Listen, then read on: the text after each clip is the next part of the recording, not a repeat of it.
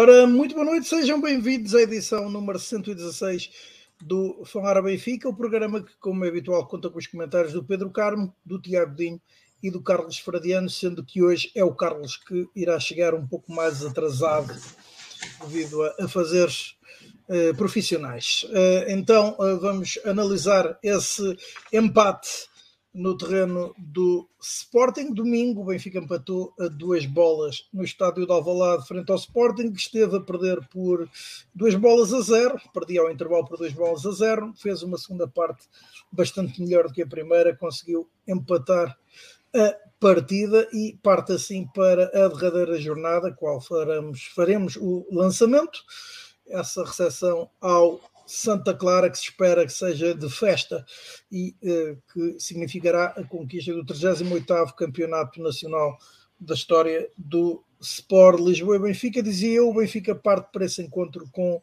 uma vantagem de dois pontos e em caso de igualdade pontual com o Futebol Clube do Porto, uh, com uma vantagem de 11 golos uh, marcados, uma vantagem positiva em 11 golos. O Benfica é a equipa que liderou o campeonato desde a primeira jornada, a equipa com mais vitórias também, mais gols marcados também, e portanto é um líder que, uh, e nós já falámos sobre isso, uh, já devia ter esta, esta questão resolvida há bastante mais tempo do que na última jornada. ora, falaremos sobre isso, analisaremos também então as palavras do vice-presidente e administrador da SAD do Benfica, Luís Mendes, sobre a posição e eventualmente a do Sport Lisboa e Benfica relativamente à renegociação dos valores relativos aos direitos televisivos, sendo que a ocorrer eh, entrarão em vigor a quando da centralização dos direitos dos jogos da Liga. E, como é habitual, faremos então o rescaldo das modalidades do clube. Boa noite, Pedro. Uh, começo por ti. Uh, que balanço fazes desse empate que o Benfica alcançou em Alvalade, sendo que uh, tu e o Tiago estiveram presentes e foram inclusivamente alvo de reportagem da parte do canal que transmitiu o encontro. Ora, boa noite a todos, saudações benfiquistas. Um, está cada vez mais perto, não é? Mas uh, infelizmente não foi, uh, não conseguimos festejar uh, já em Alvalade, fazer a festa na casa do eterno rival, que daria sempre um gostinho diferente. é verdade, fomos também, como manda a praxe, fomos entrevistados à porta do, do estádio gosto, gosto de deixar sempre o godinho brilhar ao microfone, ele gosta muito daquilo, ele não assume, não admite, mas ele gosta muito de, de dar ali o, os seus bitites ao microfone de, dos canais televisivos.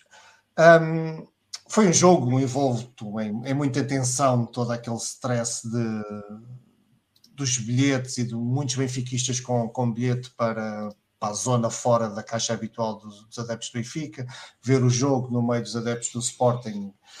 Não, não nos podemos manifestar de que, que aquela vontade com que, com que nos, nos manifestamos quando estamos junto dos nossos um, torna, torna a experiência um pouco diferente, menos apaixonada, mas um, não deixa de ser um momento tenso e estarmos ali a querer o Benfica ganhar, etc. A verdade é que mais uma vez o Benfica falha aqui no momento, uh, pode-se dizer decisivo, porque fechava as contas do, do, campeonato, mas mais uma vez num jogo grande em território nacional o Benfica não consegue uh, mostrar a superioridade. E não só não consegue mostrar a superioridade, como faz uma primeira parte muito, muito, muito fraca.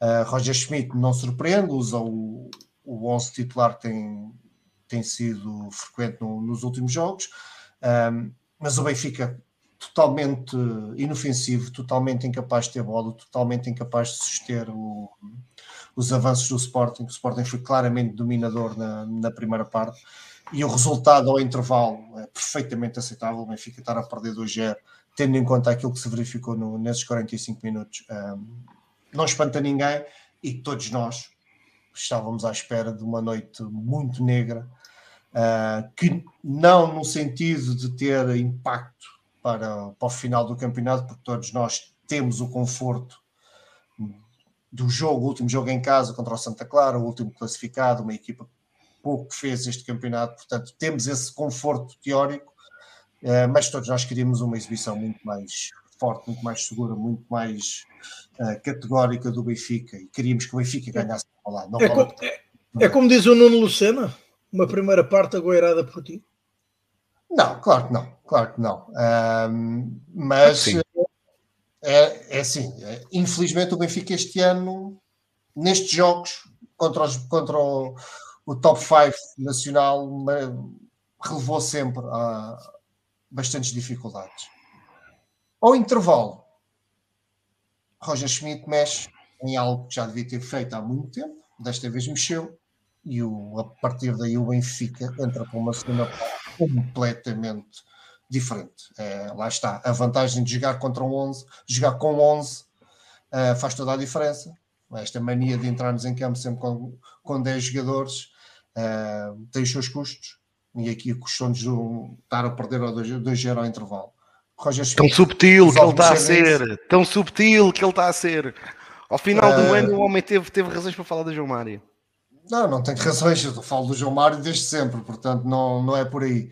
Uh, mas aqui foi claramente evidente a ausência, ou seja, a presença de um elemento nocivo à equipa versus depois a ausência desse elemento e o que a equipa faz. Na segunda parte foi o Benfica faz uma segunda parte excelente.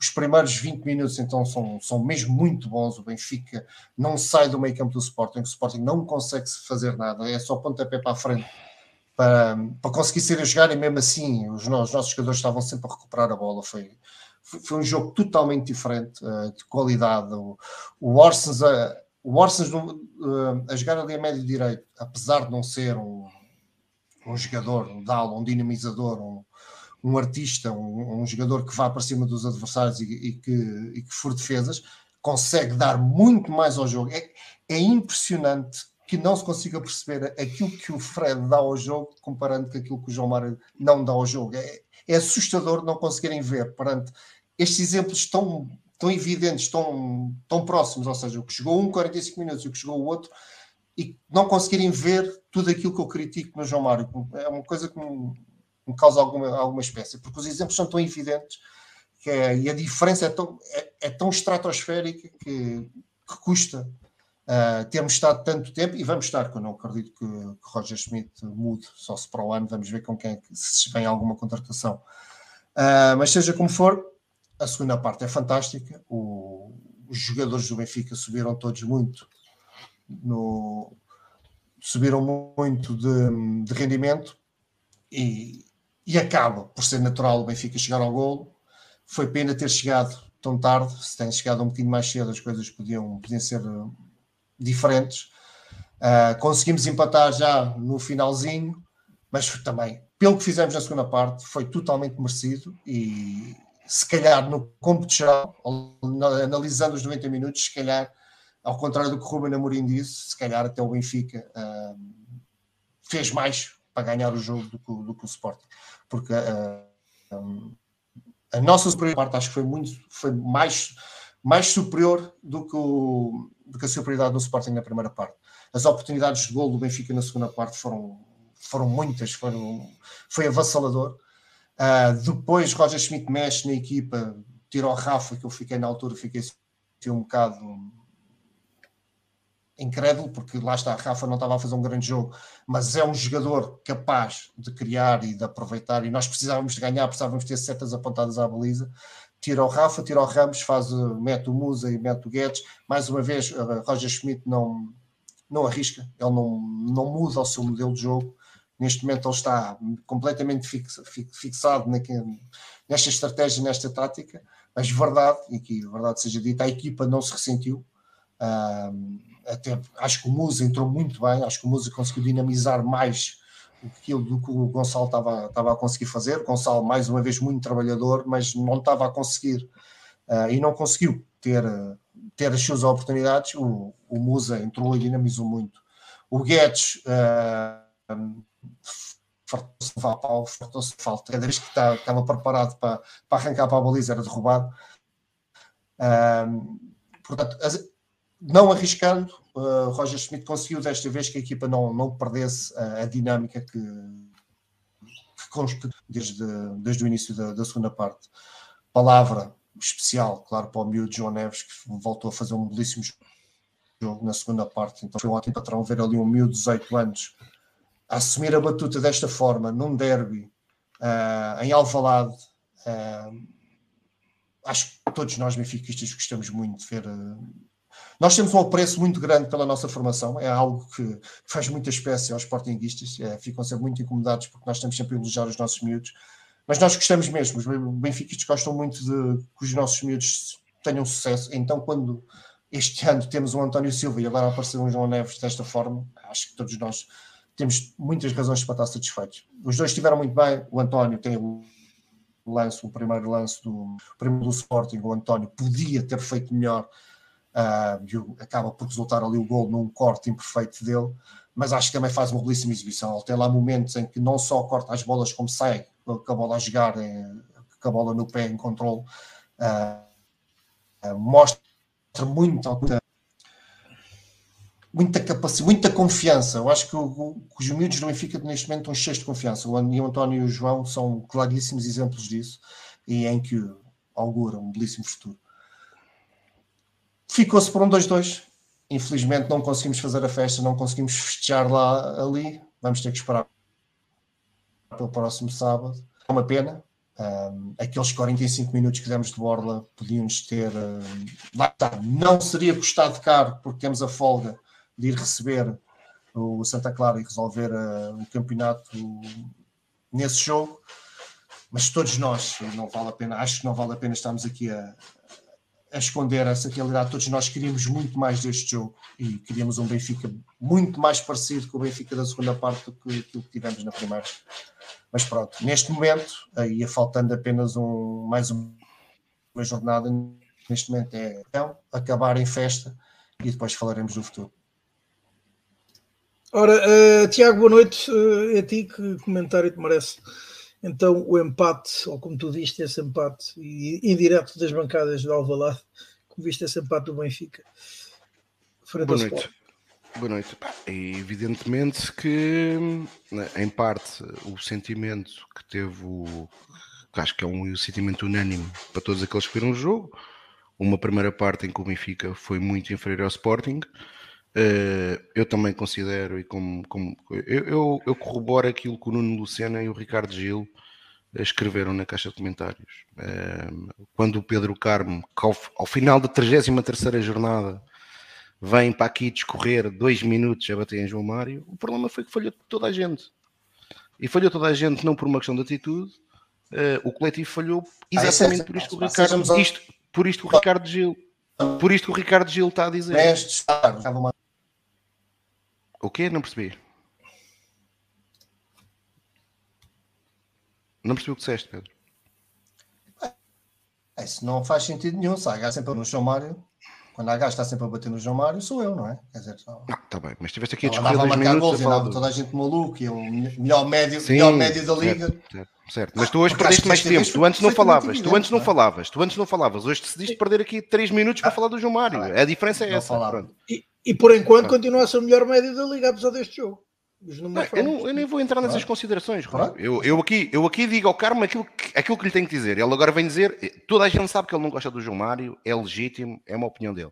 Agora, ele esperou 33 jornadas para poder estar aqui 3 minutos, sem, sem referir o nome do jogador, diga-se, para bater no jogador. Agora, mas eu não quero perder tempo com isso, ó Carmo. Eu não quero perder tempo com isso. Eu quero perder tempo é com aquilo que de facto eu vi. Ah, mas e aquilo que eu vi. Que não é, é verdade Aquilo que eu vi foi exatamente aquilo que o Ricardo Gil acabou aqui de afirmar, aquilo que descrever, e que foi aquilo que o Nuno Lucena também já tinha dito.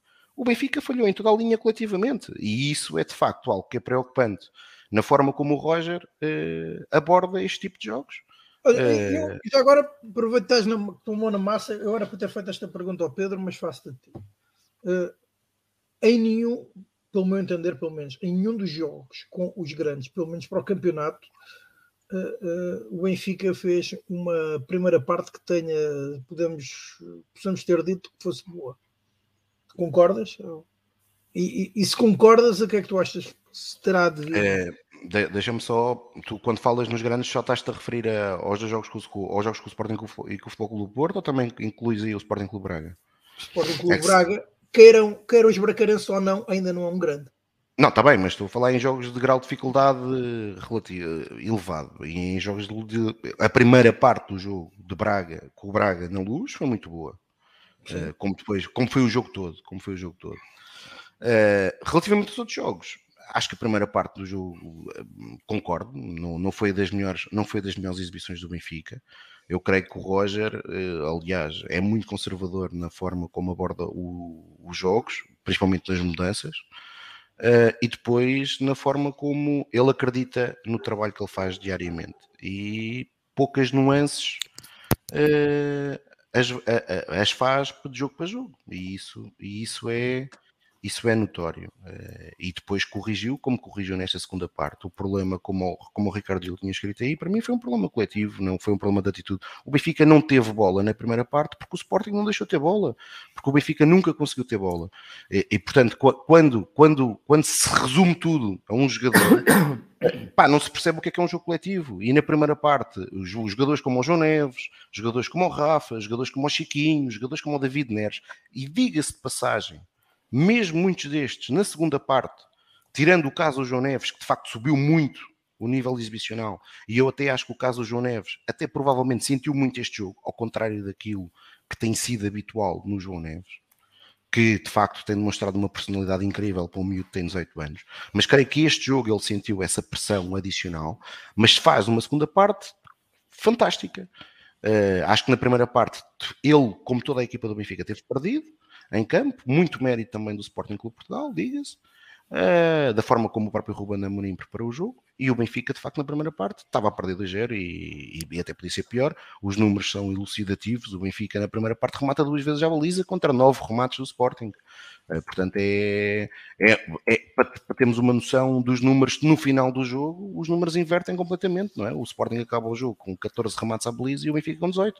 Aliás, nos primeiros 5 minutos da segunda parte, percebeu-se que o Benfica, com uma coisa que eu aí concordo em absoluto com o Carmo, quando fala que o Orsens tem que chegar no meio campo, e, e, e, eu já tinha dito isto noutros programas, é um dos problemas do Arsenal jogar bem em quase todo o sítio, que às duas por três. Não, não fica fixo naquele que deveria ser o seu lugar, que é jogar no meio campo, que é jogar no meio campo, e, e a entrada do próprio Bá permitiu ao Benfica começar a conseguir jogar pelas duas aulas, porque o Arsenal também, e não é de agora, não é propriamente contra este tipo de adversários, desenrasca, mas foi notório que eh, o próprio Ruben Amorim tentou, e bem, aproveitar muito as fragilidades do Arsenal a defender, e o Arsenal na, na primeira parte passou mal. Aliás, a primeira parte, até o António, acaba por não estar bem no jogo e o próprio António, mais uma vez, numa demonstração de grande personalidade, no final do jogo não teve qualquer problema em o reconhecer. Uh, teve uma abordagem que foi uh, que não foi correta, desta vez não conseguiu corrigir a tempo e o Benfica acabou por sofrer o gol. Na segunda, na segunda parte, uh, o Benfica de facto apresentou-se a um nível Uh, muito melhor uh, e eu concordo com o Carmo acho que no final do jogo discordo do Ruben Amorim, acho que o empate aceita-se acho que o empate aceita-se, mas pelo que o Benfica fez na segunda parte, claramente ficou, ficou a ideia que se o jogo tivesse mais 5, 10 minutos, o Benfica acabaria por ganhar o jogo naturalmente por aquilo que foi a segunda parte. Agora, é evidente que no cômputo geral o resultado é um resultado que se aceita uh, e, e, e, há aqui uma coisa que e alguns já, já, já, foram, já foram dizendo e foram escrevendo na caixa de comentários que eu aí eh, concordo em absoluto. O Roger terá que em alguns atletas uh, é preocupante de facto que dá a ideia que estão em clara quebra física uh, e que provavelmente poderiam, poderiam, poderiam, ou que pelo menos a outros atletas uh, é a melhor forma. eu aqui estou farto de defender o Gonçalo Ramos, mas por exemplo o Musa neste momento parece claramente que está numa condição física de forma muito melhor do que o Gonçalo, que de facto até fez um bom jogo eh, até fez um bom jogo em, em, em Portimão, mas não tem estado tão bem como, como teve no, noutras alturas da época. Agora, é preciso, eu percebo a desilusão de muitos benfiquistas, que evidentemente também foi a minha. Agora há aqui que contextualizar que esta equipa começou a época em julho, que hum, o nosso ponto de partida era muito mau e que passados mais de 50 jogos, esta equipa do Benfica, numa época inteira, perde 4 jogos. E portanto, isto contando com o jogo na Liga dos Campeões. e portanto, é evidente que é esperar que no sábado se confirme o 38 título, numa época que eu continuo a catalogar de muito boa face ao contexto que nós tínhamos e face àquilo que jogámos uh, ao longo de grande, de, grande, de grande parte da época uh, e em jogos com um grau de dificuldade elevado. De facto, em Portugal não estivemos bem. Há aqui também algumas nuances que temos de ter em consideração. Os jogos com o Sporting Clube Braga uh, e Sporting Clube Portugal, os primeiros jogos na primeira volta, são depois, numa época muito peculiar, são depois do, do Mundial. teria sido interessante perceber se o Benfica uh, naquela continuidade daquilo que estava a fazer antes do Mundial, se os jogos seriam iguais. Não, nunca o vamos, nunca o vamos conseguir, conseguir saber. Agora, a verdade é que fizemos aquilo que era o que nos competia e, e, e só num campeonato, uh, e neste fim de semana voltámos a ver isto, só num campeonato em que as regras são iguais para 17 clubes, mas são diferentes para um, Uh, e esse clube é aquele que tem regras diferentes desde 1980 e qualquer coisa, desde que o Papa da Fruta chegou ao poder, é que o Benfica ainda não é campeão.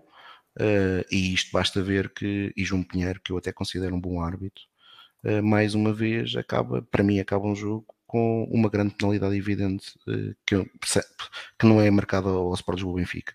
Depois de uma pressão que foi, foi sendo feita ao longo de semanas a João Pinheiro, acabou por, por resultar, primeiro em Chaves, uh, que é de facto uh, um, um, lance inacreditável como é que o VAR não, não, não, não, não marca aquela grande penalidade e agora o, o lance do VAR Epá, uh, eu como escrevi no Twitter daqui, daqui a pouco só falta aparecer o Pôncio Monteiro vindo do além falar na intensidade o VAR entra na área em velocidade e sofre um toque nas costas. Digam o que me disserem, intensidade, menos intensidade, aquilo com VAR com VAR e o árbitro do benefício da dúvida. Com VAR tem que ser marcado grande penalidade. Grande penalidade que era aos 50 e poucos minutos e que provavelmente poderia ter mudado a história do jogo, até porque, e isto creio que foi notório para quem esteve no estádio e para quem assistiu na televisão, a partir do momento que o Benfica marcou o primeiro gol, que já estava por cima do jogo, já se notava que estava uma equipa muito diferente na segunda parte, provavelmente a história teria sido outra. Uh, mas empate justo, uh, resultado aceita-se, e agora no sábado fechar aquilo que é mais do que merecido para esta equipa. Estás em mute, Rui. Ora, Carlos, boa noite. Hum, é como aqui a, a Lourdes Simões diz, acha que os Benficas, os benfiquistas já se habituaram a ser campeões na última jornada. É essa a sina do Sport Lisboa Benfica? Vamos lá ver. Saudações benfiquistas a todos, boa noite se for uma sina que seja para concretizar sempre com um triunfo no campeonato, eu, sou eu próprio que é? assino já por baixo. Uh, agora. Oh, Carlos, desculpa, deixa-me só dizer uma coisa, deixa-me só dizer uma coisa rápida. Epá, eu, eu, eu também gostava muito, e nós discutimos aqui, uh, nenhum de nós, vivos, uh, alguma vez viu o Benfica ser campeão. Se calhar o melhor que conseguimos foi na última jornada, no tempo do, do, do Jorge Jesus nos últimos anos, em 14, em 13, 14, em 13, 14, mas quer dizer, eh, eu estou muito, eu, eu, em maio de, no dia 23 de maio de 2023, eu estou muito mais satisfeito do que estava no dia 23 de maio de 2022.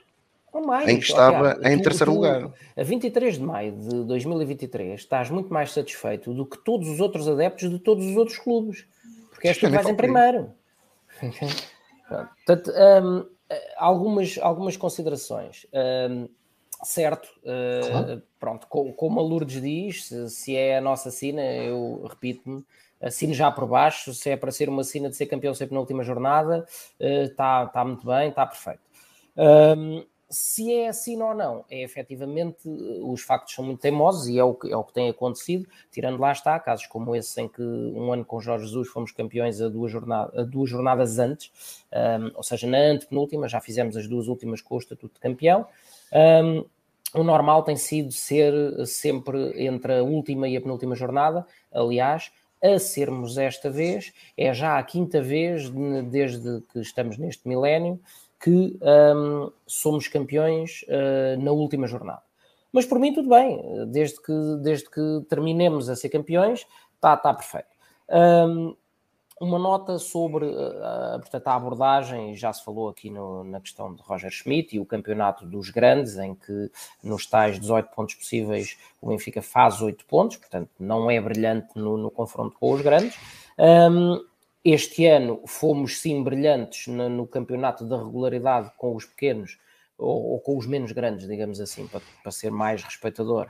Um, exceção feita àquele embate com o Chaves que, que, que resulta naquela derrota uh, efetivamente muito peculiar.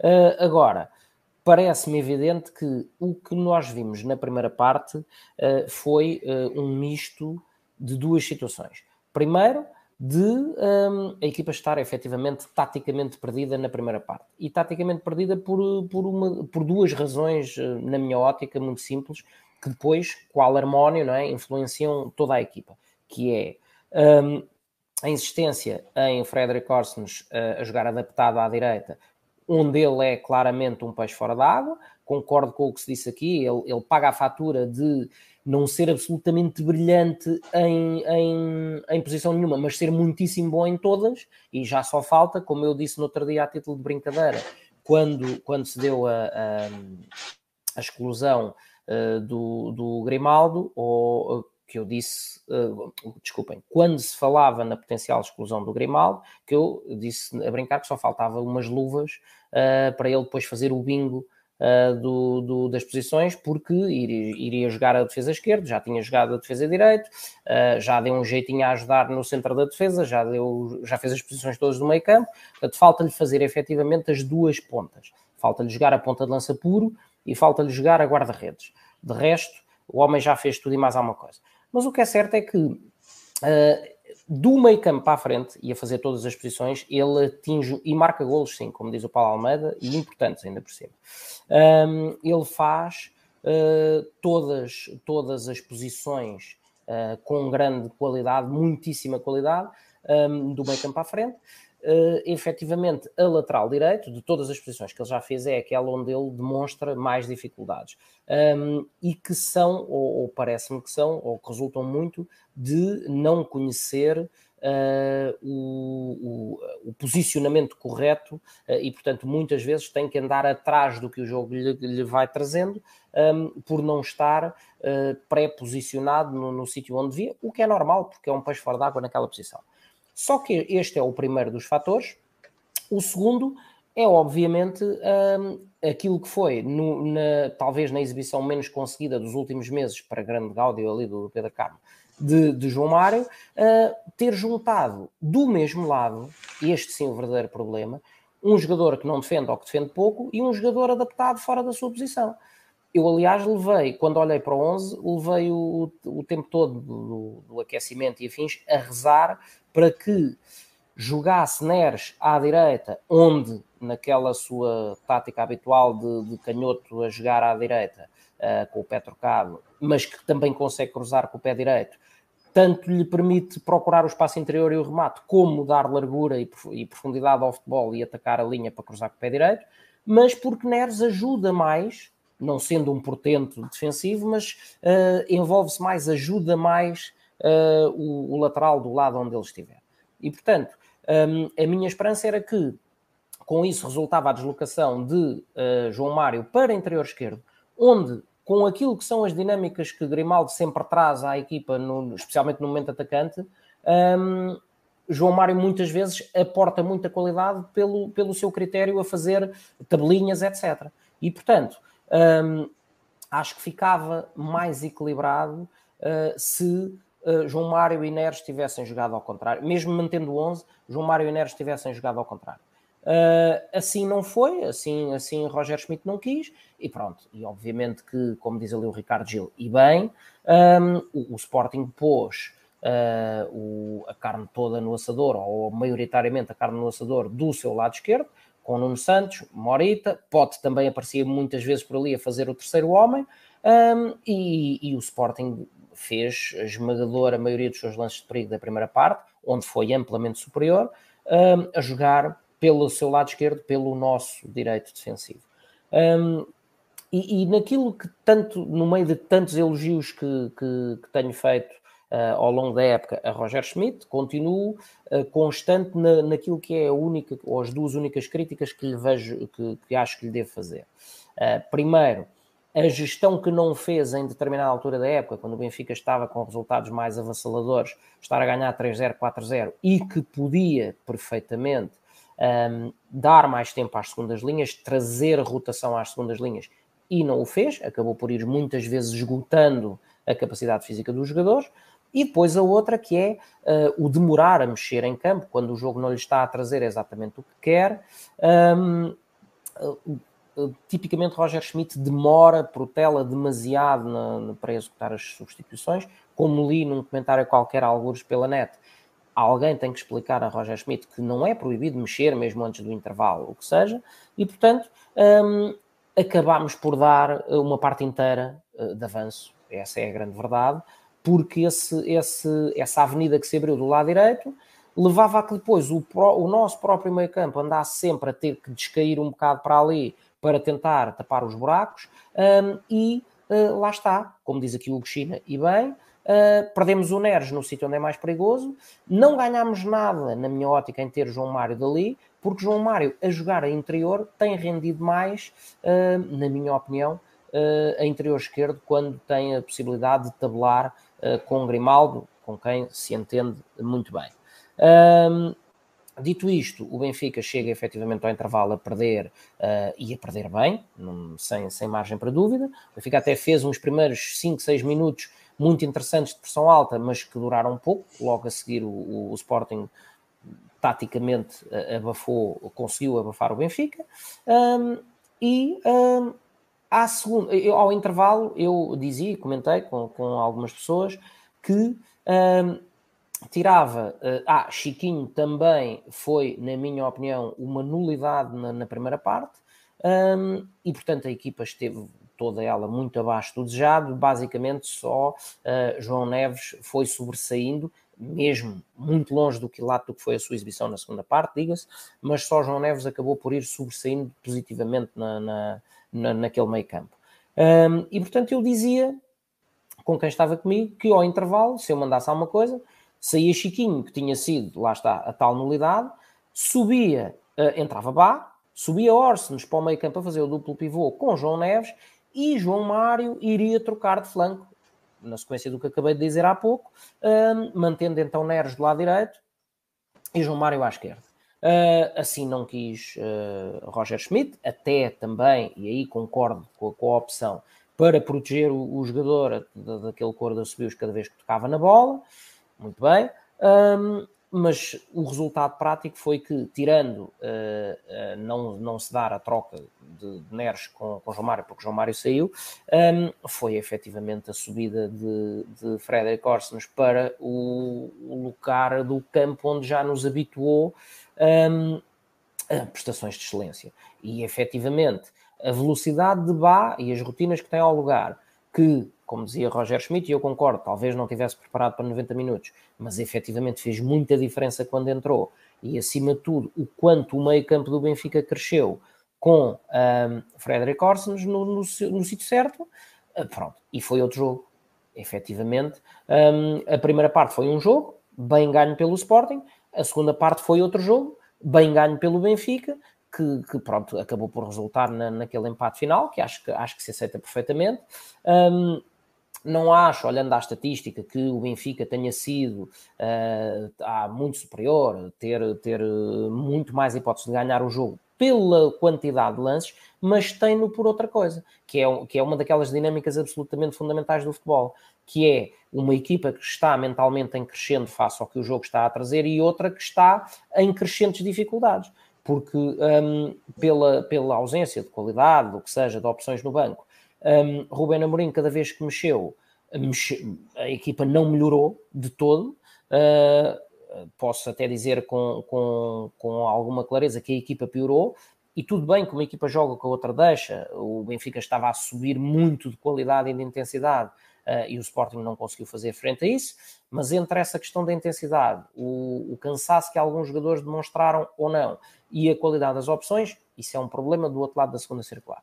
Certo é que o, o, com o Benfica em crescendo no jogo, sempre à procura uh, de primeiro reduzir e depois uh, empatar. Se tem havido, se tem sido marcado o penalti sobre Bá e o Benfica tem feito o 2-1 mais cedo, muito provavelmente outra história de jogo cantaria. Como também se pode dizer que outra história poderia acontecer se Paulinho não tem permitido a Vlaco Dimos a defesa no lance que poderia ter dado o 3-1. E podia. Portanto, epá, por tudo isto, acho que é um empate que se aceita profundamente, é um empate que não é uh, mau, tendo em conta, não, não o queria de início, mas tendo em conta a forma como o jogo se desenrolou, a história que o jogo trouxe ao próprio jogo. Um, acho, que é, acho que é um empate que, que é moralizador uh, pela forma como foi conseguido, pelo momento em, uh, como foi conseguido.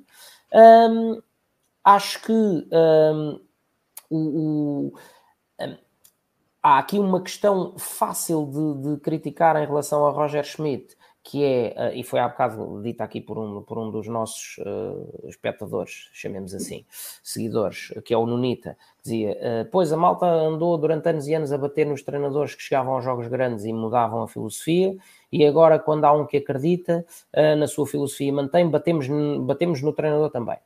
Eu não bato no treinador por causa disso, note-se. Eu acho que. Um, a insistência em certos jogadores em, em, pior momento de forma ao longo de vários momentos da, da equipa um, foi, nem sempre nos foi benéfica. Uh, há jogadores que se foram apagando fisicamente ou, ou degradando fisicamente uh, ou não conseguiram atingir a mesma bitola, como é o caso de Rafa após a lesão, ou o caso de Gonçalo Guedes, que, que, que agora até parece que já complicou uh, um bocadinho a, a, sua, a sua recuperação com, com aquela entrada que sofreu.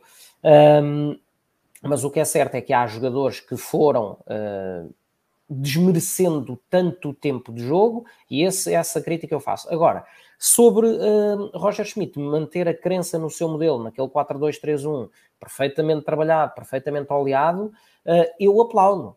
Eu aplaudo, até porque foi esse mesmo modelo que permitiu ao Benfica fazer excelentes prestações num duplo confronto com o PSG, num duplo confronto com as Juventus, já para não falar naquela vitória absolutamente épica em Haifa. Portanto, um, porque dou, dou, de barato, entre aspas, a vitória no, contra o Maccabi em casa, na, na primeira jornada. Um, portanto, uh, acho que é, é deste acreditar uh, no modelo que se faz também as rotinas, e, e, foi, e foi com isso que, que Roger Schmidt conseguiu nos tais momentos de forma menos felizes de alguns jogadores, mantê-los motivados e em alta. Agora, como dizia, acho que foi Vitor Serpa na bola, acho que é preciso explicar que há um, há um, há um, há um meio terreno entre a crença absolutamente empedernida no seu modelo uh, e o passar para o lado oposto, que é de alterar a filosofia quando chega aos jogos grandes. Portanto, acho que sim, acho que uh, manter a crença na filosofia do, do, e do modelo de jogo perfeitamente. Um pouco mais, se calhar, de, de flexibilidade no momento de perceber que, que, nem todos os jogadores conseguem manter o mesmo rendimento durante toda uma época inteira, um, e com isso fazer os microajustes, mas mantendo a ideia que, que tão bons resultados nos trouxe. Um, e depois queria, queria dar uma, queria fazer aqui uma, uma palavra de opinião sobre um, aquilo que é a forma como os adeptos, e neste caso tenho que falar um bocadinho dos adeptos do Sporting, um, veem o jogo. E faz-me uma confusão absolutamente brutal. Um, eu estava naquela zona à direita da caixa, estava curiosamente em muito boa companhia, porque tinha, dois ou três metros de mim a esposa de Roger Schmidt, Uh, tinha dois metros mais ao lado o atleta do Sporting Benfica, da OK Patins, Carlos Nicolia, uh, e sem qualquer problema, sem sobressaltos, sem nada daquilo que se tentou para aí publicitar, de confrontos e coisas do género, não, de todo, nada disso se passou. A convivência foi perfeitamente pacífica, obviamente uh, que eles não ficam todos contentes de nos ver ali de vermelho uh, numa bancada, como eles dizem, que é deles, mas uh, tudo bem, respeito da presença das pessoas. Agora, num jogo em que o Sporting está a primeira parte toda amplamente por cima do Benfica, em que está uma parte considerável da segunda parte, não por cima em termos futebolísticos, mas, mas em cima porque estava a ganhar por 2-0, que o Benfica só reduz ao 2-1, um, fenómenos interessantes de, de, de realçar. Vi três, quatro vezes no máximo os, os, adeptos do Sporting a festejar o seu Sportingismo, virados para o relevado, a, a aplaudir uma, uma, outra boa jogada dos seus jogadores. Não, levam 90 minutos, os que ainda lá estão os 90 minutos, que é o ponto 2 da minha intervenção, levam 90 minutos a olhar para os adeptos do Benfica e a, e a fazer repetidamente cânticos ofensivos sobre Benfica isto, Benfica aquilo, e quem é lampião é isto e é aquilo, e afins.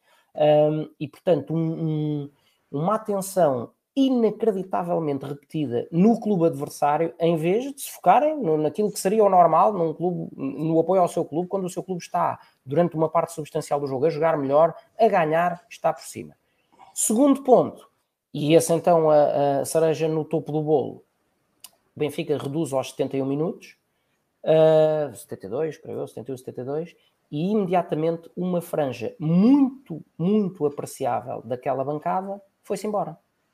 Quando o jogo chega aos 90 minutos, uh, a bancada onde eu estava já tinha perdido pá, cerca de 20% uh, ah, do, dos adeptos. E pá, eu não consigo entender. Faz-me confusão, é uma coisa a repensar pelos próprios sportinguistas, se calhar é por isso que num, num jogo, num, num derby, havia meramente apesar das queixas dos muitos bilhetes na posse de benfiquistas, 39 mil pessoas, um, mas é algo que para mim não faz sentido. Para mim faz-me sentido uh, ver um jogo inteiramente a apoiar o meu clube. E não, não, como disse aqui já muitas vezes, e diz o grande Pedro Ribeiro, uh, ser do Benfica chega-me. E, portanto, uh, interessa-me é apoiar o Benfica. Dito isto, fechado este pequeno comentário àquilo que foi a forma vivida nas bancadas uh, do derby, um empate que deixa tudo em aberto, como é óbvio, temos que fazer a nossa obrigação e só uma hecatombe ou 14 penaltis podem uh, mudar a história de um campeonato que eu acredito firmemente que uh, o, o, que o Benfica irá uh, vencer. Um, como disse quer Rubén Amorim no fim, num dos aspectos, quer Roger Schmidt, declarações cada um a puxar para o seu lado, mas com, sem assim picardias desnecessárias e com elevação. O Ben Amorim considerou que a sua equipa foi melhor e que devia ter ganho. Acho normal, eu se calhar se estivesse no lugar dele diria a mesma coisa. Uh, Roger Schmidt admite que, que, não joga sozinho e que, portanto, houve uma primeira parte mais para um lado outro, e uma segunda parte mais para o outro. Uh, e, portanto, uh, um, um, resultado normal, mais uma vez, para quem não esteja a puxar por uma das equipas, esteja só a ver puramente futebol, um bom jogo, um bom espetáculo de futebol, com golos, como tem sido a panágio do, dos encontros entre Benfica e Sporting, seja na Luz, seja em Alvalade. Um, e pronto, e do ponto de vista agora do puro benfiquismo, um gostinho especial pelo momento em que uh, o, o, Benfica consegue o empate, uh, mas um prémio mais que justo dentre aqueles dois que mais empurraram a equipa para a frente que foram uh, na segunda parte, especialmente Orsens e, e, João Neves a todo o tempo, mas mais na segunda parte, um, um, prémio absolutamente brutal para um miúdo que conseguiu ser o quarto mais jovem de sempre um, a, a, faturar num derby. E por fim, só mesmo para terminar, um, não quero entrar muito por exibições individuais, Uh, mas há um jogador que eu tenho que, tenho que realçar, além do já tão falado João Neves e, e Frederic Orsens, que é uh, Otamendi. Otamendi, no, do alto da sua experiência, uh, um jogador absolutamente determinante a ganhar as divididas todas, a, a ter inclusive alguns momentos que, que, me deram arrepios na bancada, de, de, perto da nossa área ou assim, dar a sua reviengazita e sair sempre com a bola controlada ou em passos certos para, para os colegas. Portanto, um líder um, de corpo inteiro, a fazer, os anos passam, mas a fazer uma enormíssima exibição uh, neste jogo. Um, e talvez, quem sabe, um dos principais fatores de contágio para aquela uh, subida de, de, de, atitude e de entrega uh, que se viu na segunda parte.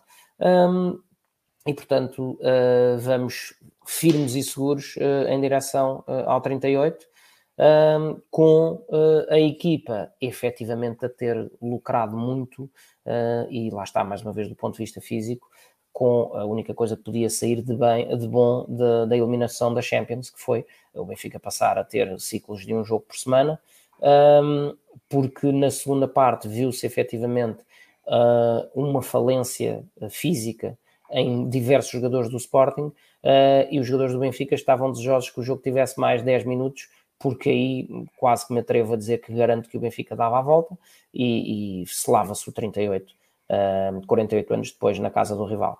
Assim não foi, vai selar-se na nossa casa, entre os nossos, contra o Santa Clara este sábado, tenho a certeza.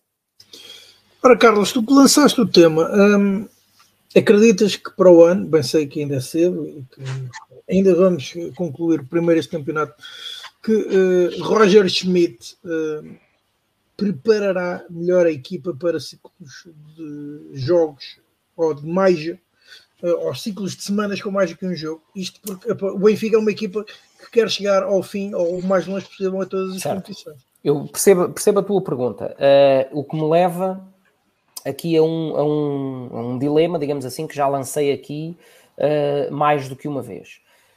E que é o seguinte: é óbvio que uh, nós fazemos, ou nós, neste caso agora estou a falar exclusivamente por mim, faço esta crítica de Roger Schmidt mexer tarde e tal, ou não mexer, e as primeiras linhas e as segundas linhas, etc, etc. Uh, e as, estas críticas são, são factuais, mas são fáceis de fazer por serem baseadas em factos. É tipo o Totobola à segunda-feira, né? E essa é a grande diferença entre ser comentador e, e, e ser treinador, e Roger Schmidt, aliás, referiu isso quando lhe fizeram a pergunta sobre se estava ou não estava arrependido de não ter começado logo com Bá um, e com Orsons no meio campo, etc, etc. Um, ao que ele respondeu, por um lado, que as decisões é ele que as toma, não é? Ele não, não é uma questão. Comentar é fácil porque é sobre, sobre acontecimentos, sobre factos, um, e ele é que tem que tomar decisões uh, antes das coisas acontecerem e, portanto, tomar os riscos de que acarretam a tomada de decisão. A minha questão aqui é: será que Roger Schmidt é assim porque é assim, ponto final de feitio, eu não, e eu não conheço o trajeto nesse detalhe de Roger Schmidt anteriormente, no PSV, por exemplo, uh, ou assim. Roger Schmidt não confia naquelas que à data de hoje são as segundas linhas. Portanto, a resposta para a tua pergunta, Rui, eu confesso que não te sei dar. Eu gostava de ver qual é que seria, quais é que seriam as opções de Roger Schmidt se olhando para o banco, não houvesse um delta tão grande entre aqueles que Roger Schmidt considera os seus 11, 12, 13 uh, habituais titulares e os outros. Esse para mim é o grande tema. Claramente, por exemplo, os nórdicos, uh, Tengsted e Skellerup, não contam ainda para o Totobola uh, de, de Roger Schmidt. Uh, Guedes, desde a lesão, está a anos-luz. Uh, Rafa, desde a lesão, está a anos-luz, mas não tem substituto. Um, no caso de Musa, elogiado já aqui pelo Pedro Carmo e dando eu a mão à palmatória com aquilo que eram as minhas reservas iniciais sobre Musa, tem um rácio espetacular de, de golos por minuto jogados um, e tem tido sempre rendimento e tem trazido sempre valor. E claro que é diferente entrar quando os outros já levam 70 minutos nas pernas ou assim, do que jogar de início, é óbvio. Uh, mas tem sido um elemento com um grande valor. Mas olhando ao banco, um, olhando para o banco e, e, assumindo que os defesas centrais um, se cansam menos e, portanto, são, serão talvez a, o posto que precisa de menos rotação, olha-se para a direita um, e uh, alternou entre, entre Baigre e Gilberto durante uma certa altura e depois fez a sua aposta claríssima em Bá, considerando que Gilberto não está uma alternativa ao nível. Na esquerda nem se fala entre Grimaldi e Ristich. Um, no meio campo, Basicamente, nós, não sei se recordam, mas há, pouco, há poucos programas falámos aqui na grande, um, o grande achado, a grande lufada de ar fresco que tinha sido a, a, a, promoção e a afirmação de João Neves, porque agora sim tínhamos quatro jogadores para aquelas posições. Porque antes não tínhamos, e com Balzionado e Orsens a jogar à direita, só tínhamos dois para dois. Portanto, um, falta perceber para mim, pelo menos a mim, falta-me perceber qual é que seria o comportamento de Roger Schmidt se olhássemos para o banco e víssemos dois centrocampistas no banco da mesma qualidade, por exemplo, de Florentino e de Orsens. Okay? Uhum. Já nem vou falar em Chiquinho. Se víssemos, olhássemos em busca de um ala e víssemos alguém que pudesse tirar o lugar de Caras a Neres, se víssemos um ala esquerdo puro e duro, é? E, e, a verdade é que não temos aquelas limitações que nós fomos falando uh, do, do, que o plantel ainda tinha, e muita limpeza se fez e bem, mas as, mas as, as limitações que o plantel ainda tinha um, não foram resolvidas. A saída de Enzo não foi, obviamente, colmatada. As saídas em determinada fase inicial da época de Henrique Araújo e de Aremchuk um, não foram uh, colmatadas. O Benfica tem verdadeiramente Gonçalo Ramos e Musa, não tem mais, uh, e portanto. Um, no, no meio campo temos, lá está, Chiquinho, Florentino e Orsens uh, e João Mário a fazer, a fazer mais a posição de média interior, mas também não temos ninguém que possa ser um João Mário 2.0. Portanto, efetivamente, o Benfica tem 13, 14 jogadores nos quais se nota que, que, que Roger Schmidt confia em pleno. Faltam os outros. Portanto, eu respondo à tua, à tua pergunta para, para fechar e passar a palavra com outra, que é: será que Roger Schmidt é assim se tiver uh, um jogador, como, por exemplo, como um Fez ou como um Sangaré, se tiver um extremo como Neres para o outro lado, se tiver uh, um ala, um lateral um, que possa ser eh, igual ao que o Grimaldo é hoje uh, e possa ter um Bá em permanência e um segundo Bá e, e, e mais opções no ataque, fala-se no André Silva, etc. Pois não sei, já para não falar, obviamente, de Rafa, que é um jogador com as suas características não tem, não tem estando bem, obviamente, não tem substituto uh, nem, nem, coisa que se pareça. Portanto, um, é esperar ver o que é que esta abordagem ao mercado vai trazer um, e depois de vermos como é que vai ficar o plantel para a próxima época, voltaremos a falar sobre esse tema de certeza. Ora, mas vamos falar agora então essa recepção, a última jornada frente ao Santa Clara. O jogo terá lugar a partir das 18 horas de sábado, depois de estar uh, originalmente marcado para as 15h30 de domingo. Ora, uh, Tiago, agora começo, começo por ti, como antevês do encontro, sabendo que António Silva não poderá jogar. É para fácil. Uh, é um, é um jogo fácil. Antevejo um Benfica a entrar para ganhar um jogo e pode tentar resolver o mais rápido possível. Só isso nos interessa e portanto não vou gastar muito tempo com isso, porque aquilo que acho que vamos ter o Benfica com matriz, com matriz habitual, e portanto um Benfica que encara o jogo desde o primeiro minuto para rapidamente o resolver, e acho que vai ser isso que vai suceder.